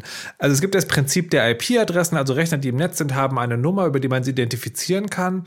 Und ähm, da würde ich ja denken, das ist ja wirklich das, also das allerkleinste Einmaleins die, wenn ich irgendwo angreife, dass ich natürlich nicht, das, dass der dann nicht die IP sieht von dem DSL-Anschluss von zu Hause, sondern dass ich dann ein, ein sozusagen ein VPN benutze, also ein Netzwerk, wo ich dann erstmal in ein anderes Land vielleicht sogar gehe. Das heißt, gibt oder was ist die Frage dahinter eigentlich? Ich muss kurz mich, mich zusammenfassen und überlegen. Die Frage dahinter ist, glaube ich, also A, konkret, sind sowas wie IP-Adressen überhaupt von Relevanz bei den Ermittlungen? Und ein bisschen weiter gefasst, gibt es mittlerweile digitale Dinge, von denen man sagt, also ja, die könnten theoretisch ein Merkmal sein, aber die sind einfach so leicht zu fälschen, das müssen wir uns nicht mal angucken. Ähm, kommt drauf an. ähm, wenn jetzt, ich komme mir vor wie ein Rechtsbelehrungspodcast. wenn, äh, also wenn, äh, wenn äh, es, ähm, also fast, also beispielsweise, wenn man äh, gerade auch äh, mit Leuten, die eben solche Angriffe simulieren, was dann äh, so auf Neudeutsch Red Team Angriffe äh, redet oder halt auch äh, mit Leuten auf der Offensive Con oder so, äh, die beschweren sich auch immer darüber, dass sie halt irgendwie skalieren müssen, dass sie ihre Internetinfrastruktur äh, pflegen müssen und äh, wenn dann natürlich ähm, Täter einen, äh, ein Opfer mit letztlich äh, derselben Software, derselben Infrastruktur angreifen, dann kann natürlich äh, die IP-Adresse sehr viel wert sein, wenn man es mit Profis äh, zu tun hat, die wirklich probieren, ähm, was dann wieder das nächste Schlagwort wäre, Compartmentalization, die dann halt wirklich probieren, für jeden eine eigene ja, Verwertungskette bestehend aus Werkzeugen, aus Internetinfrastruktur äh, aufzubauen äh, dann sind natürlich die ähm, IP-Adressen weniger wert. Aber das Schöne ist auch, äh, wenn Angreifer erfolgreich sind einmal, dann machen ihre Chefs nur mehr Druck, dass sie mehr Erfolg haben und dann müssen sie nur noch mehr skalieren. Ähm, das heißt also, es gibt immer so paar Merkmale, wo dann halt Täter sagen, dass sie dann eben auch äh, Kompromisse machen oder aber, weil sie auch, wenn sie aufgeklärt haben, werden äh, gar kein Risiko befürchten, weil sie gar nicht vorhaben, ihr Land zu verlassen ähm, dann spielen natürlich IP-Adressenprüfsummen eben immer noch eine Rolle. Sie sind halt heutzutage vielleicht bisschen ähm, weniger übertragbar äh, geworden, weil halt die meisten Täter halt äh, mittlerweile wissen, wie sie ihre Mail so schreiben, dass die halt jedes Mal eine andere äh, Prüfsumme hat. Aber auch ähm, der eine oder andere wird auch sagen, okay, ich greife Ziele an, die sind so schlecht gesichert, da mache ich mir die Mühe ja nicht. Ähm, und von daher, ja, ich glaube, das Problem heutzutage besteht immer darin, wenn äh, die Täter halt Zugriff auf äh, entweder ähm, Open Source Hacking Software haben oder auch einfach halt äh, Raubkopien und dann einfach ähm, alle dieselben Werkzeuge verwenden. Äh, dann kann man natürlich mit der Tatsache, dass der Täter das Werkzeug X verwendet, äh, kann man nichts anfangen, wenn das schlichtweg alle anderen auch machen. Und das ist auch sehr angenehm für die Täter, weil dann können sie sich False Flag Operationen sparen.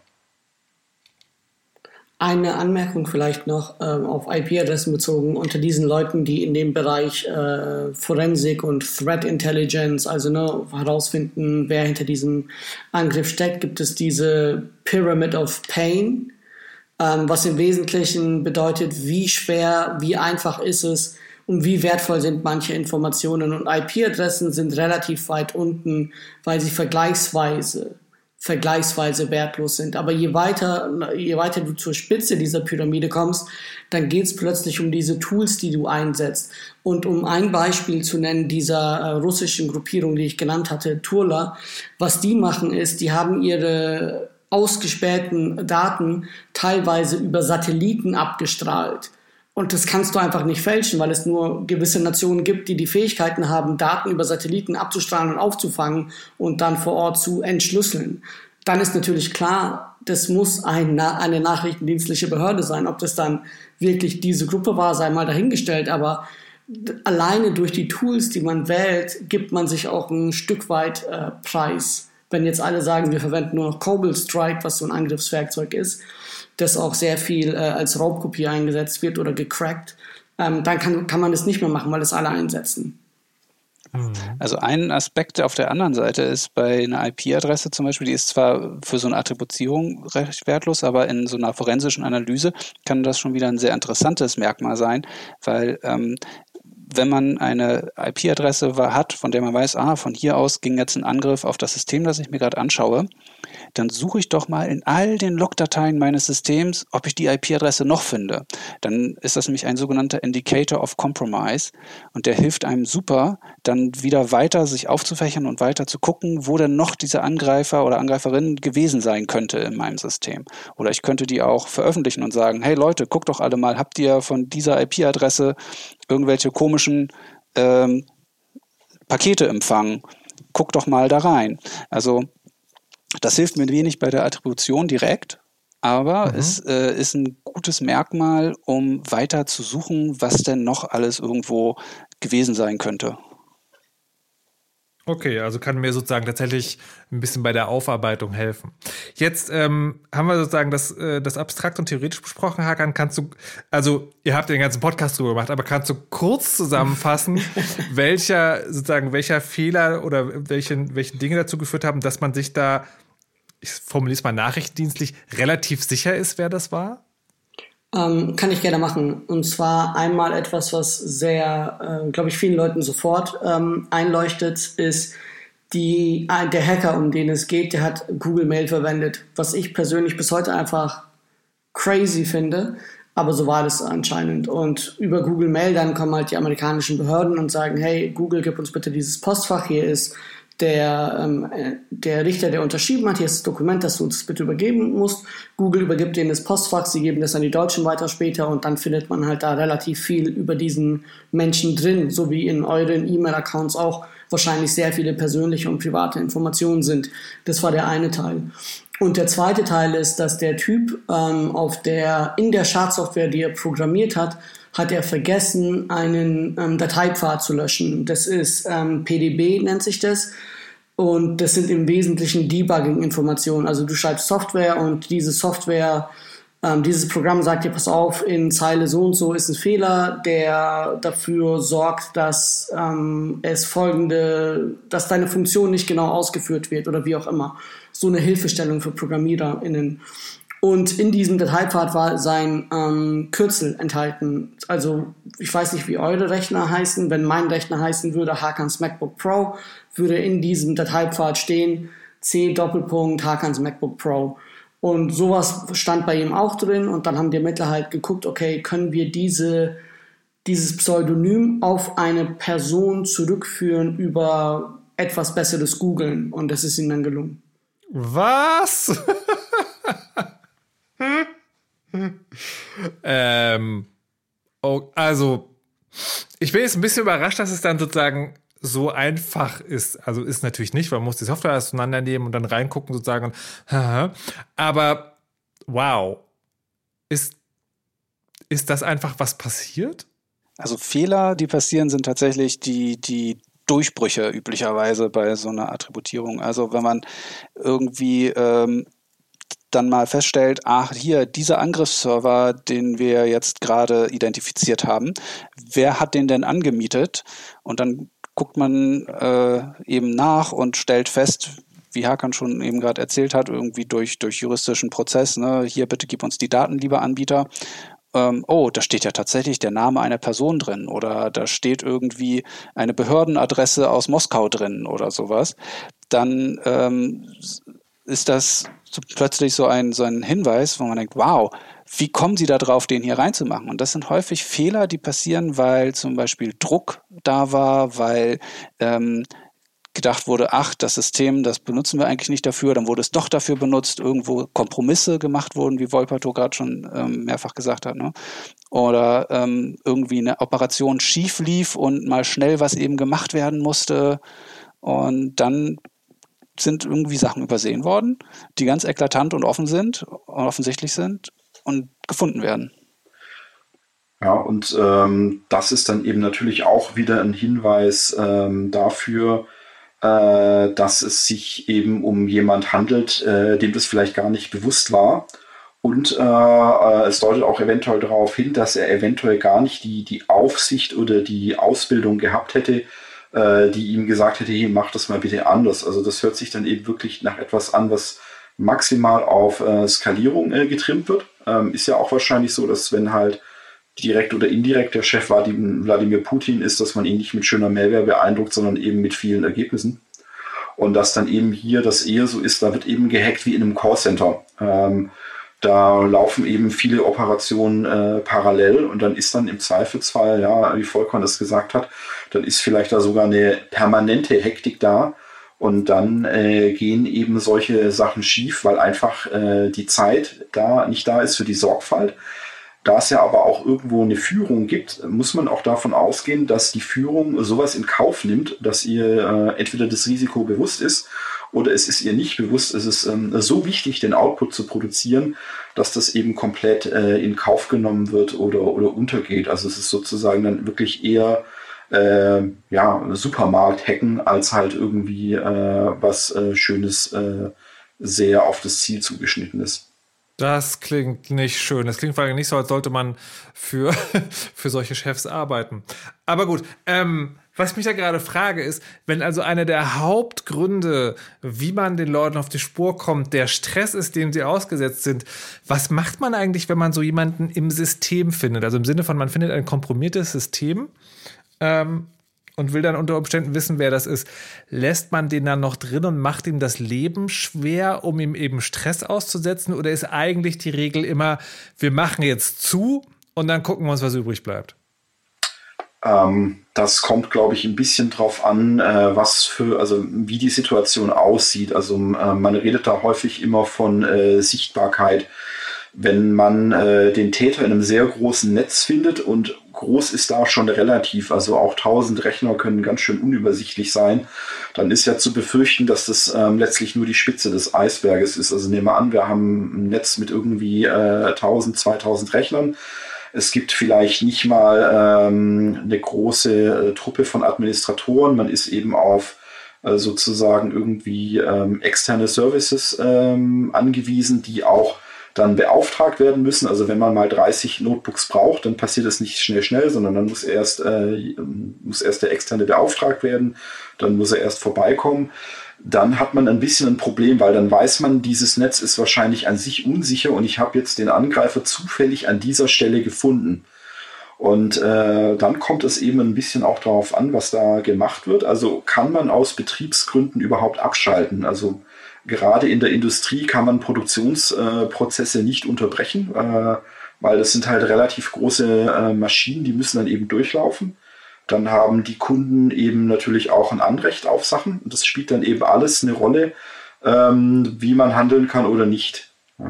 Aber die Frage, die ich stelle, ist eigentlich eine strategische. Deswegen lasst es mich sozusagen für die theoretische Diskussion umformulieren. Wenn ich die Wahl habe zwischen äh, den Zugang, den die TäterInnen haben, abschneiden oder nicht. Mache ich das dann sofort oder ist es sozusagen in manchen Fällen eine valide Überlegung zu sagen, naja, lass mal gucken, was die noch so anstellen. Ähm, oder lass mal den Zugriff irgendwie einengen und gucken, ob sie dann einen Fehler machen.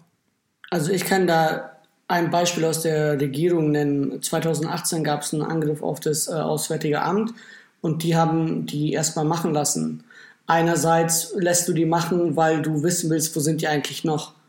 Und wenn du das Gefühl hast, dass du, so wurde es mir erzählt und auch in einem anderen ähm, Hacking-Vorfall, Du willst gucken, was, ähm, an welchen Stellen sind die überall in deinem System. Und wenn du das rausgefunden hast, dann kannst du koordiniert, äh, dann schickst du halt den äh, MitarbeiterInnen eine E-Mail und sagst, bitte setzt mal euer Pass, bitte ein neues Passwort muss äh, angelegt werden oder du sagst, wenn die im Wochenende sind, nimmst du die entsprechenden Clients, äh, Desktop-PCs oder was auch immer betroffen ist vom System und tauschst die aus und machst einen Clean Cut und schmeißt die Täter auf eine Art und Weise raus, wo du dir im Nachhinein sicher sind, bist, dass du keine Backdoors übersehen hast. Das kann ein Argument sein dafür, dass du sagst, wir beobachten die erstmal. Und äh, das hat äh, Wolpertu ja angesprochen, damit du eine bessere Sichtbarkeit hast. Wo mhm. sind die überall im System?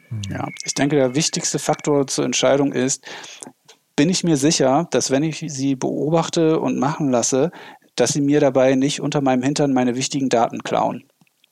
Mhm. Ja, wenn ich mir da sicher sein kann, weil sie jetzt zum Beispiel gerade nur in irgendwelchen unwichtigen Systemen sind, dann kann man das mal durchaus machen und sie beobachten. Aber die viel häufigere und üblichere Strategie ähm, in meiner Erfahrung ist auf jeden Fall zu sagen, wir schalten jetzt alles ab und gucken uns an, was da noch an äh, Spuren übrig sind und sorgen dann dafür, so schnell wie möglich wieder kontrolliert ein neues abgeschottetes System hochzufahren, das frei ist von diesem Angreifern. Ich glaube, ein Problem in der Realität ist auch, dass, also je nachdem, wer da angegriffen wurde, äh, dass man manchmal gar nicht die Wahl hat, ähm, diese Entscheidung zu treffen. Wenn man ein äh, sehr großes Netz hat, nehmen wir mal an, ähm, völlig aus der Luft gegriffen, irgendwie so 120.000 Systeme von denen sind etwa 50 bis 60.000 noch äh, Windows 7. Irgendwie 10 oder 12.000 sind noch Windows äh, XP, weil das halt äh, Produktion ist und in der Produktion kann ich nicht hinkommen und ständig den Leuten die Rechner neu installieren und werden die wahnsinnig. Und äh, dort äh, muss ich mir dann wirklich gut überlegen, was ich mache, weil im Zweifelsfall, wenn ich eingreife, bevor ich die nötige Sichtbarkeit habe und eben Sicherheitsmaßnahmen schaffen kann. Dazu brauche ich äh, Personal, das muss auch irgendwo herkommen oder freigestellt werden. Dann schubse ich den, den Täter ja nur irgendwo anders hin. Also dessen Interesse erlischt ja nicht, weil ich seine ersten zehn Rechner abgeschaltet habe, sondern der wird ja eventuell weitermachen, bis er seinen Auftrag erfüllt hat. Und schlimmstenfalls scheuche ich dann den Gegner äh, sozusagen durch mein komplettes Netz und habe ihn dann auf einmal an fünf Stellen statt an einer. Und äh, das ist dann natürlich auch, was eben der Betrachtung wert ist. Wenn jetzt jemand ein sehr kleines, übersichtliches Netz hat, der sagt, hey, am Wochenende, da können wir einfach mal alles abschalten und in zwei Tagen machen wir wirklich Strecke und kriegen ein paar Probleme, die die Angreifer ausgenutzt haben, die kriege ich in zwei Tagen im Griff, weil ich die richtigen äh, Leute habe, äh, dann ist das auf jeden Fall ein gangbarer Weg. Ein anderes Problem ist natürlich auch, dass man manchmal wenn man ein sehr großes Netz hat, die Zielsetzung des Täters kennen muss, weil für den ist ja nicht alles interessant. Also ähm, sozusagen den Kantin, der Kantinenplan, der wird ihn eher wenig interessieren. Das heißt also, das komplette Netz ab einer gewissen Größe sicher zu machen, ist ähm, absolut unmöglich. Wenn jemand ein Horrorbeispiel sucht, dann muss er sich vorstellen, irgendwie CISO, also Sicherheitschef vom Netzwerk des äh, US Departments of Defense äh, zu sein. Das ist das Verteidigungsministerium. Die haben ungefähr eine Million Rechner und die macht man einfach nicht sicher. Die werden nie sicher sein. Und dann ist es eben sinnvoll, den Angreifer zu beobachten und zu sagen, Moment mal, der interessiert sich nur für das. Also dann sichern wir eben diese 300 Systeme und im Rest, na, wenn da die Wölfe ein paar Schafe reißen, dann ist auch egal, weil es einfach gar nicht realistisch ist, diese große Struktur eben zu schützen. Und letztlich ist es oft so, ähm, das Auftragsbuch ähm, des Angreifers, das ist wirklich das Allerwertvollste, weil seine Absicht ja auch sagt, was passiert denn nach dem Angriff, was hat er vor und daraus kann man eben halt gezielte Schutzmaßnahmen ableiten, aber auch äh, Kompensationsmechanismen, äh, die einfach gar nichts mit Technik zu tun haben. Mhm. Jetzt ist ähm, eine Sache, die man noch machen kann, und das ist auch was, was in dem Podcast ganz am Ende diskutiert wird, der sogenannte Hackback. Also, dass man sich nicht damit zufrieden gibt, den Angreifer aus dem eigenen System zu werfen, sondern auch dessen Infrastruktur zu hacken. Und das ist ja, wenn ich es richtig auf dem, auf dem Schirm habe, sagen, ein zumindest kontroverses Thema. Bevor wir über die politischen Implikationen reden, erstmal technisch. Ist es, gibt es so ein, ein technisch sinnvolles Ding zu sagen, hey, ähm, lass uns doch einfach kaputt machen, was uns kaputt macht? Oder übernehmen, was uns versucht zu übernehmen? Also versuchen kann man das auf jeden Fall, keine Frage. Das ist allerdings äh, üblicherweise ein, ein langwieriger Prozess. Ähm, die meisten ähm, Aktionen laufen über einen längeren Zeitraum und ähm, man hat nicht so dieses, ah, wir werden angegriffen, ich drücke jetzt auf den Knopf und dann greifen wir zurück an ähm, Mechanismus, sondern da muss man erstmal die Attribution, Attribution sauber machen. Man muss erstmal ähm, unglaublich viel Informationen sammeln, wie wir ja schon die ganze Zeit besprochen haben, um sich sicher zu sein. Und dann muss man also eine Möglichkeit finden, an dieses andere, äh, an, an diesen Angreifer oder die Angreiferin ranzukommen kurze Zwischenfrage, wenn du sagst, die Attribution sauber machen, das, das wundert mich jetzt wiederum. Also, weil ich kann nachvollziehen, dass es schwierig ist, ähm, eine Person, also zu sagen, diese Person war es.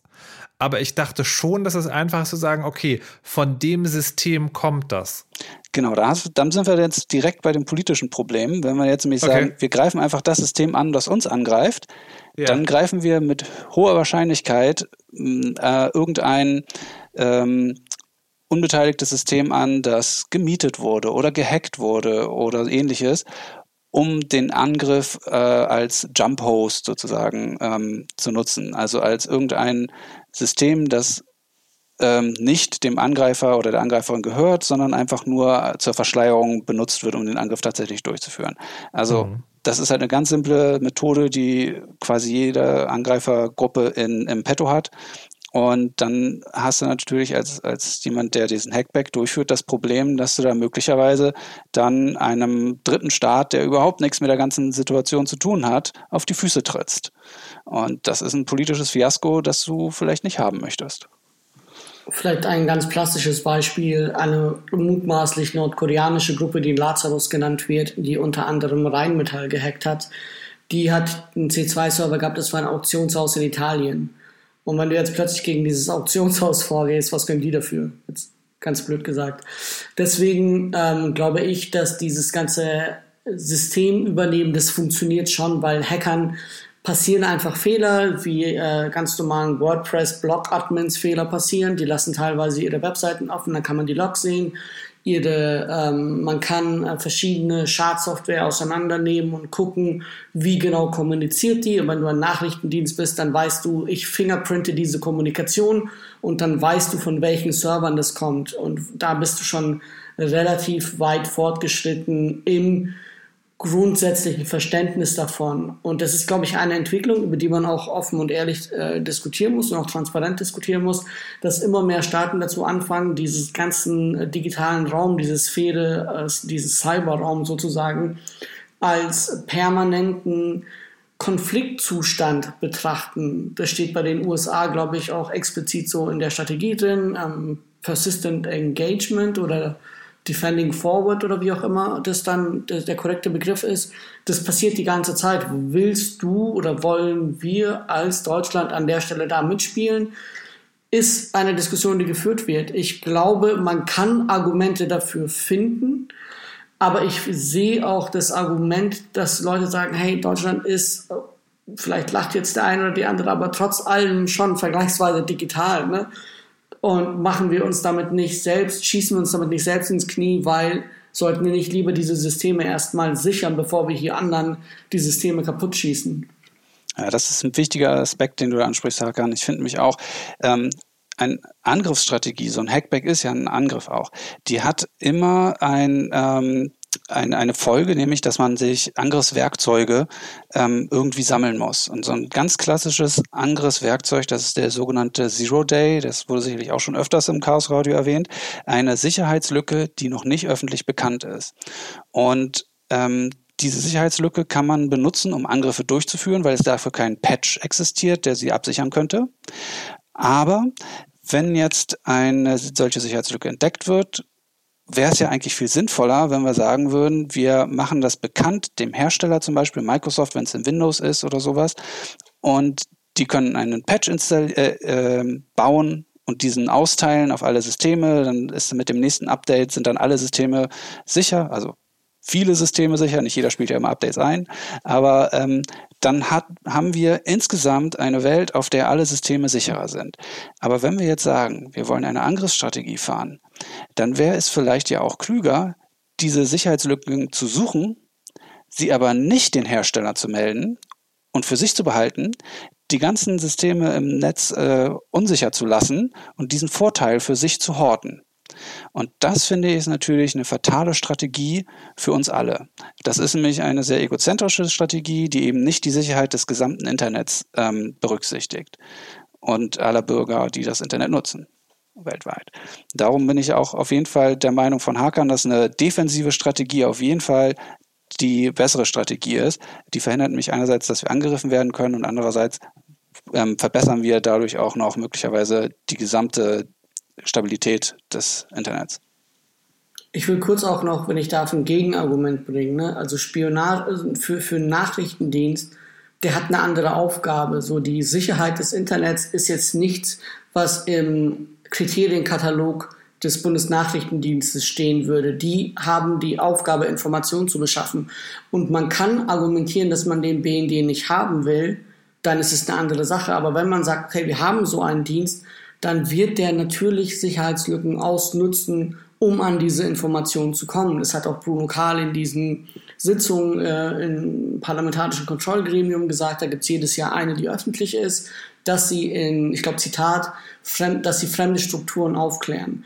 Und Spionage hat auch einfach einen Sinn und Zweck, wenn man sagt, man will in Verhandlungen wissen, was die Gegenseite, was ihr eigentliches Ziel ist, um festzustellen, wo die Puffer sind, wo man nachverhandeln kann, dann ist Spionage ein etabliertes, praktisches Verfahren in der internationalen Politik. Und um dieses Gegenargument äh, zu Ende zu führen, wieso sollte das im digitalen Raum nicht gelten? Wieso sollte man das nicht machen dürfen? So, das, so, so kann man das auch sehen, so kann man auch argumentieren, finde ich. Ja, aber da ist doch derselbe Blindschluss, der immer, wenn sozusagen solche Konzepte vom Analogen ins Digitale übertragen werden, da ist. Nämlich, das ist, das Digitale ist halt ein On-Off-Schalter. Also, wenn, wenn man, wenn man sagt, also, das, in dem Podcast ist das sehr schön, schön beschrieben, hört es an, ne? Also da gibt es Leute, die sagen, naja, Spionage, ältestes Gewerbe der Welt, das macht man halt so in der Politik. Meine Güte, stell euch mal nicht so an. Das ist sozusagen, was ich, was ich da gehört habe. Ähm, und das kann man natürlich sagen. Aber jetzt ist natürlich, ne, also wenn James Bond sich den Bart anklebt und in die Botschaft geht und dann in den Aktenkoffer stöbert, dann macht, dann passiert halt genau das. Wenn wir aber sagen, ähm, die digitalen Werkzeuge, um das zu machen, müssen zur Verfügung gestellt werden, passiert genau das, was, äh, was Volkan gesagt hat. Dann ist es nämlich, dann, dann sind alle Opfer. Nicht nur die die das Spiel spielen, sondern alle Menschen. Und das finde ich echt sehr, sehr kurz gedacht. Und mir macht ein bisschen Angst, dass das sozusagen in dieser Verkürzung noch an diesem Punkt, also beim Kontrollträger so gebracht wird. Das finde ich schon ein bisschen seltsam. Ja, das ist auch einer der Gründe, warum eine wichtige Forderung des Chaos Computer Clubs ist, dass das Bundesamt für Sicherheit in der Informationstechnik, das BSI hier in Deutschland, das ähm, eben auch ganz klar als Aufgabe hat, sich um die Sicherheit von Informationssystemen zu kümmern. Ich meine, das steht im Namen, ne? dass die eben nicht dem Bundesministerium des Inneren für Inneres unterstellt sind, sein sollen. Denn das Bundesministerium für Inneren hat natürlich da einen Interessenkonflikt. Die hat da, die haben da andere Vorstellungen, was ähm, denn zum Beispiel Verteidigung nach außen oder ähnliches angeht, als äh, reine Absicherung und reine defensive Technik.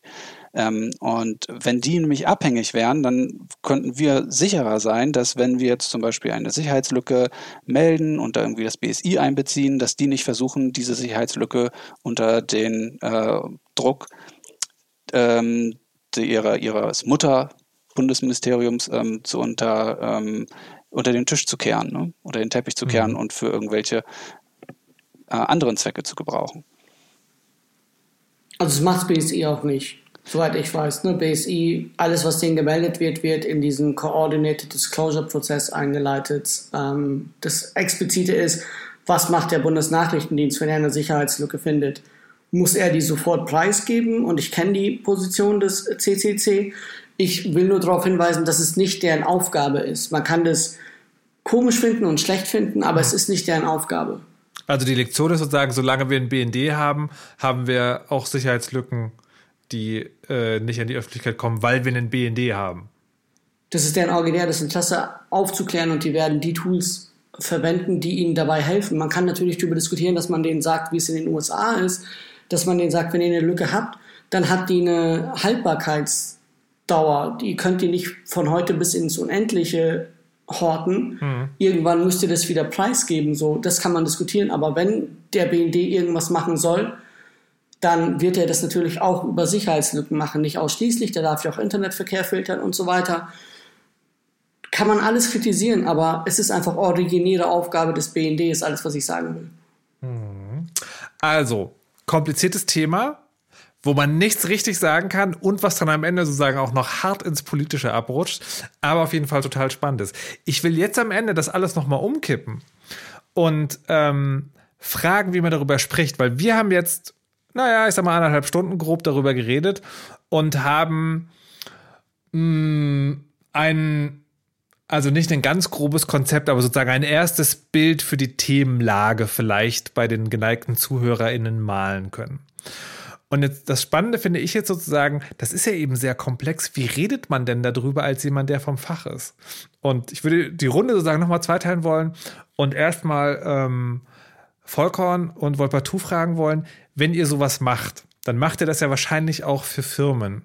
Und Firmen haben ja die Eigenschaft, dass da Leute Entscheidungen treffen, die nicht immer Fachkompetenz innehaben.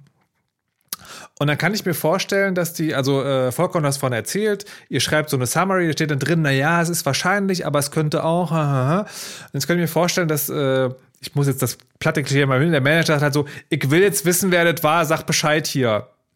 Wie kommuniziert man diese Themen so, dass sie verständlich sind, aber trotzdem nicht eben so vereinfacht werden können, dass halt der Manager dann sagen kann, ja, der Volker hat gesagt, die Russen waren es. Oh ja, das ist tatsächlich eine Sache, die man echt üben muss. Also das ist mir als auch, also grundsätzlich in der IT-Security ähm, ähm, hat, hat, man häufig die Situation, dass man als Analyst ähm, die Tatsachen beschreibt und sagt, ich habe eine IP-Adresse entdeckt, von der ist der Angriff ausgegangen zum Beispiel. Und ähm, häufig gibt es dann aber auch die nächsten Instanzen, die dann erst tatsächlich diese ähm, Bewertung vornehmen. Also so ein bisschen auch wie zum Beispiel bei ähm, einem forensischen Labor von der Polizei. Der Forensiker, der sagt, ah, guck mal, ich habe hier Blut gefunden und das Blut äh, gehört nach DNA-Analyse zu dieser Person. Aber der Forensiker wird jetzt nicht sagen, das ist der Mörder. Mhm. Ja? Und ganz häufig ist es bei mir in meinem Job nämlich auch dann so, dass ich sage, okay, das sind die Fakten, die ich gefunden habe. Und ähm, die sind auf jeden Fall irgendwie mit diesem Angriff verknüpft, auf diese Art und Weise. Und jetzt ist es aber dann vielleicht Aufgabe der Polizei zu bewerten, ob sie jetzt äh, sich einen ähm, Durchsuchungsbefehl für diesen Server besorgen sollen. Ja, das ist dann zum Glück meistens nicht mehr meine Sache, wo ich gefragt werde, sondern ähm, eine Entscheidung von zum Beispiel Sicherheitsbehörden oder auch von Unternehmen, die dann eine Risikobewertung machen und sagen, okay, wir haben hier jetzt ähm, von unseren Analysten die ganzen Faktenlage aufgetürmt bekommen. Und äh, jetzt müssen wir uns entscheiden, der sagt, oh, es könnte gut sein, aber ne, es geht die Situation, wie du gerade beschrieben hast. Und dann werden wir auch sagen, also das machen, mache ich tatsächlich recht häufig, dass ich sage, pass mal auf, ich kann das nicht hundertprozentig sagen. Das, was ich hier in den Report geschrieben habe, ist meine professionelle Meinung. Und die ist halt nicht absolut sicher. Und ähm, ihr müsst jetzt für euch eine Risikobewertung machen, was ihr da für eine Aktion oder nicht machen wollt. So, und ähm, da ziehe ich mich tatsächlich an der Stelle wirklich auch raus, weil ich kann eben genauso wenig wie jemand anderes die hundertprozentige Entscheidung geben. Mhm. Ja, also ein Punkt ist auch, dass man da meistens ähm, relativ viel äh, kommuniziert, ähm, optimalerweise auch eben bevor ein Bericht geschrieben wird, weil äh, gerade Führungskräfte, ähm, die sind ja im Zweifelsfall dafür da, auch in Krisen eben Entscheidungen zu treffen. Und äh, die benötigen den Bericht nicht unbedingt, sondern die benötigen eben einfach, ähm, also entweder ähm, äh, bestimmte Informationen, die sie aus ihren ureigenen Gründen eben äh, brauchen, oder eben natürlich äh, möchten sie im Zweifelsfall, also gerade wenn das große Unternehmen sind, einfach eine Entscheidung treffen, die für sie das wenigste Risiko bedeutet. Äh, was natürlich dann auch nicht immer einfach ist, weil jetzt ist ja die Krise schon eingetreten und das Risiko kann eben niemand mehr äh, wegzaubern. Ähm, das ist dann eben tatsächlich so. Es ist auch, wenn jemand Schaden nimmt, es ist, ähm, wenn jemand ein sogenannter Erstbetroffener ist, dann ist es teilweise wirklich für die Leute extrem gespenstisch, mit welcher Leichtigkeit sich jemand durch das eigene äh, Netz äh, bewegt und vor allem auch, wenn sie sich dann Investitionen angucken. Also man hat ja dann meistens eben dann doch Geld äh, für den Virenscanner oder so ausgegeben für Anti-Spam-Lösungen und es stellt sich dann natürlich alles als äh, Fehlinvestition raus, weil es hat ja nicht funktioniert. Äh, dann muss man eben einfach mit dem Interesse entsprechend umgehen äh, können und entweder sagen, wenn halt natürlich der Angriff sehr lange her ist, dann sind meistens die Spuren, die das Interesse wiedergeben, verfallen. Dann ist es natürlich schwierig ähm, zu sagen, dass das eben wahrscheinlich nicht festgestellt werden kann. Oder aber, das ist eben ein, ein guter Punkt, dass man bei seiner Aufklärung ein äh, auch immer versucht herauszufinden, äh, was wollte denn letztlich der Angreifer stehlen? Weil diese inhaltliche Information, die kann beispielsweise dafür äh, sorgen, dass man sagt, eben, guck mal, das hier wurde geklaut und auf einmal, wenn man das mit Leuten bespricht, stellt man raus, dass eben 60 Prozent dann äh, der Leute in der Firma wissen, äh, wer in Frage kommt, weil es einfach niemand anderen äh, interessiert und das müssen sie einem natürlich nicht sagen. Manchmal haben ja Führungskräfte, wissen auch, dass es bei manchen Produkten, da treten auch schon ohne Spionage, treten Klonprodukte auf. Wenn man in bestimmte Länder exportieren will, gibt es Schwierigkeiten, man bekommt gewisse Genehmigungen nicht. Ähm, die Konkurrenz äh, macht auf äh, Messen, macht irgendwie komische Sprüche. Äh, Mitarbeiter werden abgeworben. Dann ist es dann manchmal so, dass es dann eben sozusagen auf einem großen Tisch von äh, Problemen dann nur noch ein weiteres ist und dann wissen die schon Bescheid und können sich dann eben auch auf die Situation einstellen, dass es halt also wirklich dann eben Länder gibt, wo dann halt, wenn ein Unternehmen irgendwas nicht zusammenschrauben kann, dann rennen sie eben weinend äh, zum nächsten Sicherheitsdienst und der muss dann eben ihnen die Daten hacken. Also das ist eben wirklich, also wer einem, wer einem sozusagen Schaden zufügt, äh, das ist wirklich ein ureigenes Interesse herauszufinden, wer das ist. Und ähm, das gehört dann eben natürlich dazu, da diese Interessen in irgendeiner Form so gut es geht zu bedienen. Oder im Zweifelsfall auch wirklich zu sagen, Leute, es ist zu lange her, diese Spuren sind weg. Und dann kommen dann eher Spezialisten dazu, die einfach sagen können, okay, was hat die Firma in der, äh, in der Zeit Interessantes äh, gemacht? Aber das ist dann eben in dem Sinne kein Techniker mehr, sondern das ist eben jemand, der sich mit halt äh, der Firma sehr gut auskennt und im Zweifelsfall mit dem Verhalten der Konkurrenz. Ja, ein sehr guter Punkt, den du angesprochen hast, weil in so einem Bericht heißt es üblicherweise auch, äh, gibt man üblicherweise Empfehlungen auch, wie man damit umgeht, wie man reagiert, was man für die Zukunft machen kann. Und das sind ähm, in meinem Arbeitsbereich üblicherweise die spannenden Dinge, ähm, dass wir dann also sagen, okay, wir haben das und das entdeckt, äh, wir empfehlen damit folgendermaßen umzugehen, zum Beispiel schalte alle Rechner ab und mache eine genauere Analyse oder sowas. Oder wir sagen, äh, und dann haben die Führungskräfte in der Situation immer nämlich die Möglichkeit zu sagen, ja, wir wollen von diesen drei Vorschlägen, die ihr jetzt gemacht habt, das auswählen. Und dann ist der eine vielleicht der Radikale, wo man alle Rechner runterfährt und der andere ist, ne, wie wir schon vorhin besprochen haben, der Vorschlag, wir lassen das jetzt noch weiterlaufen und gucken uns an. Und ähm, wir versuchen da halt auch üblicherweise, also bei mir sind es meistens Firmen, die von ähm, zum Angriff betroffen sind und die brauchen natürlich Hilfe. Wir verstehen deren Geschäft nur in groben Zügen, weil wir das ja gerade erst kennengelernt haben.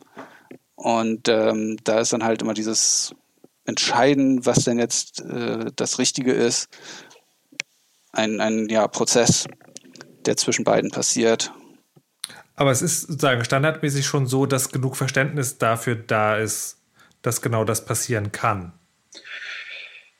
Also sagen wir es mal so, wenn das ein, äh, wenn das eine Organisation ist, die eigentlich auch historisch schon, äh, also noch vielleicht bevor überhaupt Computer eine Rolle gespielt haben, äh, wusste, dass es sowas wie ähm, Industriespionage, Konkurrenzspionage gibt, dann ist es natürlich ähm, für die nicht unter überraschend. Aber heutzutage, wir haben ja ein bisschen so dieses ähm, überall zieht so dieses äh, amerikanische Managementsystem ein, dass ein Manager erstmal primär sich selbst schützt.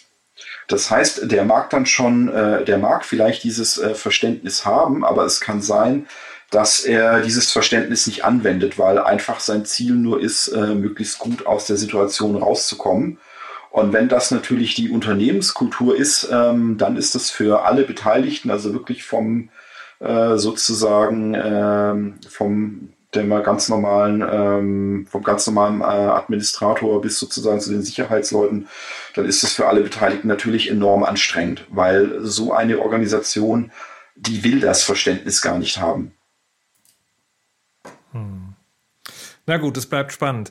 Ich würde es nochmal äh, andersrum fragen, Hakan, ihr habt jetzt einen Podcast über das Thema gemacht. Und da muss es ja dann nicht nur ähm, verständlich für die EntscheiderInnen sein, sondern da gibt es ja auch noch sozusagen eine, eine mutmaßliche Zielgruppe, die man bedienen muss, will, soll. Wie viel Arbeit, Nacharbeit, Mehrfachüberarbeitung des Skriptes hat das denn gebraucht, um dieses, um dieses ganze komplexe System so aufzuarbeiten, dass es dann zufriedenstellend für alle war? Also ich glaube, dadurch, dass weder Florian noch ich einen Background in Informatik haben, also ich kann ein bisschen programmieren und so weiter, aber die das Einmal-Eins checke ich vielleicht, aber die Sachen, über die wir dann berichten, sind ja dann schon sehr hardcore-spezifisch gewesen. Das ist dann meistens so, dass ich Gespräche einfach dreimal für, viermal für und die Geduld und Nettigkeit der Leute, die mit uns reden, krass strapaziere um es dann auf eine Art und Weise zu erzählen, dass es technisch akkurat ist und, mhm. und, passt und irgendwie spannend ist, hoffentlich. Und dann haben wir in dem konkreten Fall tatsächlich das anderen Leuten vorgelesen und haben geguckt, an welchen Stellen stolpern die, an welchen Stellen kommen die nicht mit und dann noch einmal ähm, noch mehr Leuten vorgelesen, nachdem wir es überarbeitet haben und nach zweimal Vorlesen war klar, okay, so müsste das jetzt ungefähr passen und trotzdem irgendwie spannend genug sein, dass es auch die Leute hören wollen, die die technischen Details interessieren. Also beide Leute, beide Gruppierungen zu erreichen, war das Ziel. Ich hoffe, dass es geklappt hat. Na gut, davon müsst ihr euch selber ein Bild machen. genau, ich würde an dieser Stelle äh, zum Ende kommen wollen. Fand es sehr spannend. Ähm, oder vielleicht Vielleicht letzte Frage noch an alle. Wir machen noch mal eine Runde. Ähm, weil wir jetzt die ganze Zeit darüber geredet haben, wie, wie Leute in Systeme einbrechen und äh, was alles für fürchterliche Dinge passieren können und wie schwierig das alles ist, ähm, dagegen vorzugehen. Wird es schlimmer? Also müssen wir uns darauf einstellen, alle Systeme werden für immer gehackt, es sei denn gezielt, weil wir Spionage-Dings sind oder als, als Beifang, weil irgendwas unsicher war? Oder ist das sozusagen eine Entwicklung? Also ja, es wird immer Probleme geben, aber es wird jetzt nicht maßgeblich schlimmer oder nicht. Was ist da euer Eindruck, Volkorn und Volpatur aus der Arbeit, äh, Hakan vielleicht sozusagen nach dem Podcast? Ah, ich fange mal kurz an, weil ähm, IT-Security so allgemein. Ähm, ich, ich habe das Gefühl, vor irgendwie 20 Jahren, ähm, als das Feld groß wurde, da hat man, äh, haben ganz viele Leute die Einstellung gehabt, ah, wir machen jetzt IT-Security, aber das wird nicht lang gehen, weil wir werden bald alles abgesichert haben und dann haben wir uns selber in unserem Job äh, obsolet gemacht. Und das stellt sich jetzt als leichter Trugschluss raus. Mhm. Und äh, immer mehr habe ich den Eindruck, ähm, man kann so viele Leute auf dieses Problem werfen, wie man möchte. Es gibt einfach genug zu tun. Es ist ein absolutes ähm, ähm, Mangelfeld. Also man findet nicht genügend Leute für die IT-Security, Forensik und all solche Sachen. Und ähm, es wird einfach immer mehr, äh, es wird nicht weniger, so sage ich das mal lieber, was es zu tun gibt. Es verändert sich zwar, die ähm, Sicherheitsmaßnahmen werden besser, die Betriebssysteme, die Codequalität von Microsoft zum Beispiel hat sich seit in den letzten 20 Jahren deutlich verbessert und ähm, solche Dinge. Aber es kommt auch immer mehr neue Komplexität, neue Angriffsflächen hinzu, neue Angriffstechniken. Ähm, man spürte halt auch, dass durch die besseren Sicherungsmaßnahmen die Angreiferinnen einen, einen höheren Druck haben und kreativer werden und neue Konzepte sich überlegen. Also ich glaube, da wird sich viel verändern und es wird die ganze Zeit was passieren, aber es wird immer weitergehen. Okay, wir werden nicht alle sterben. Nicht auf einmal zumindest, hoffentlich.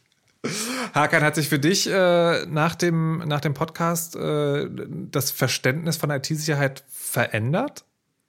Also, ich finde, ich finde dieses Thema Attribution wahnsinnig spannend und ich habe, glaube ich, durch den Podcast, auch wenn ich mich in den Jahren zuvor immer damit beschäftigt habe, dadurch, dass ich den Luxus hatte, dass mein Arbeitgeber gesagt hat, weißt du was, schaust dir einfach fünf Monate an, kann ich jetzt über dieses Thema Attribution auf eine Art und Weise reden, wo ich sage, okay, das finde ich in sich schlüssig, um deine eigentliche Frage zu beantworten. Ich habe schon den Eindruck, ähm, also es ist ein bisschen zwiegespalten. Auf der einen Seite, vollkommen hat es ja ange, angedeutet, so, ne, wenn man so Google-Produkte verwendet, kann man zu Google stehen, wie man will, aber Gmail ist einfach erstmal sicher.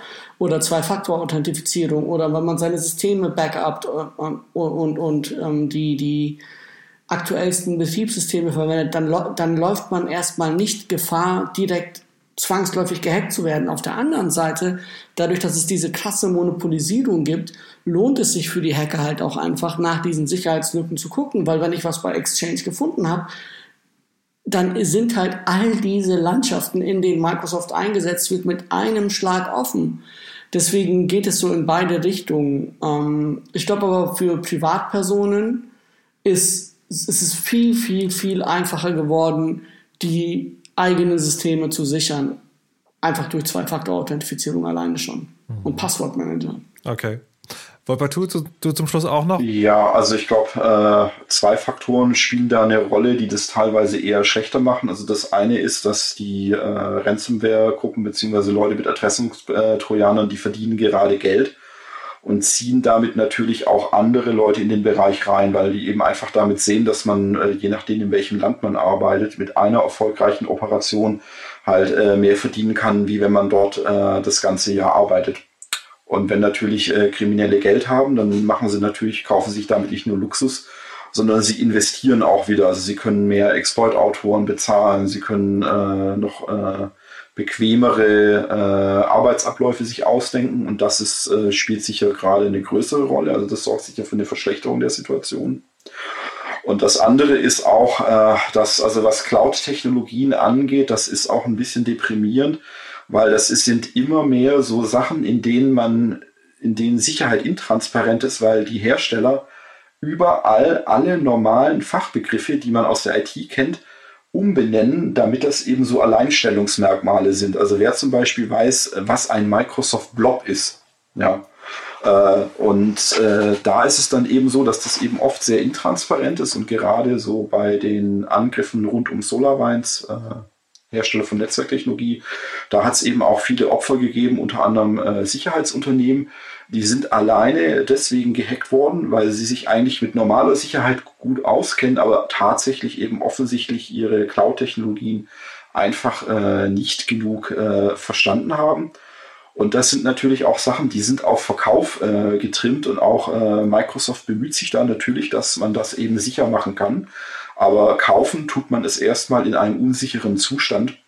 Und das ist halt das Problem für jedes Unternehmen, was keine eigene Sicherheitsabteilung ist. Das ist, hat, das ist eben davon abhängig, dass äh, Software und Systeme im Auslieferungszustand eben äh, sicher sind.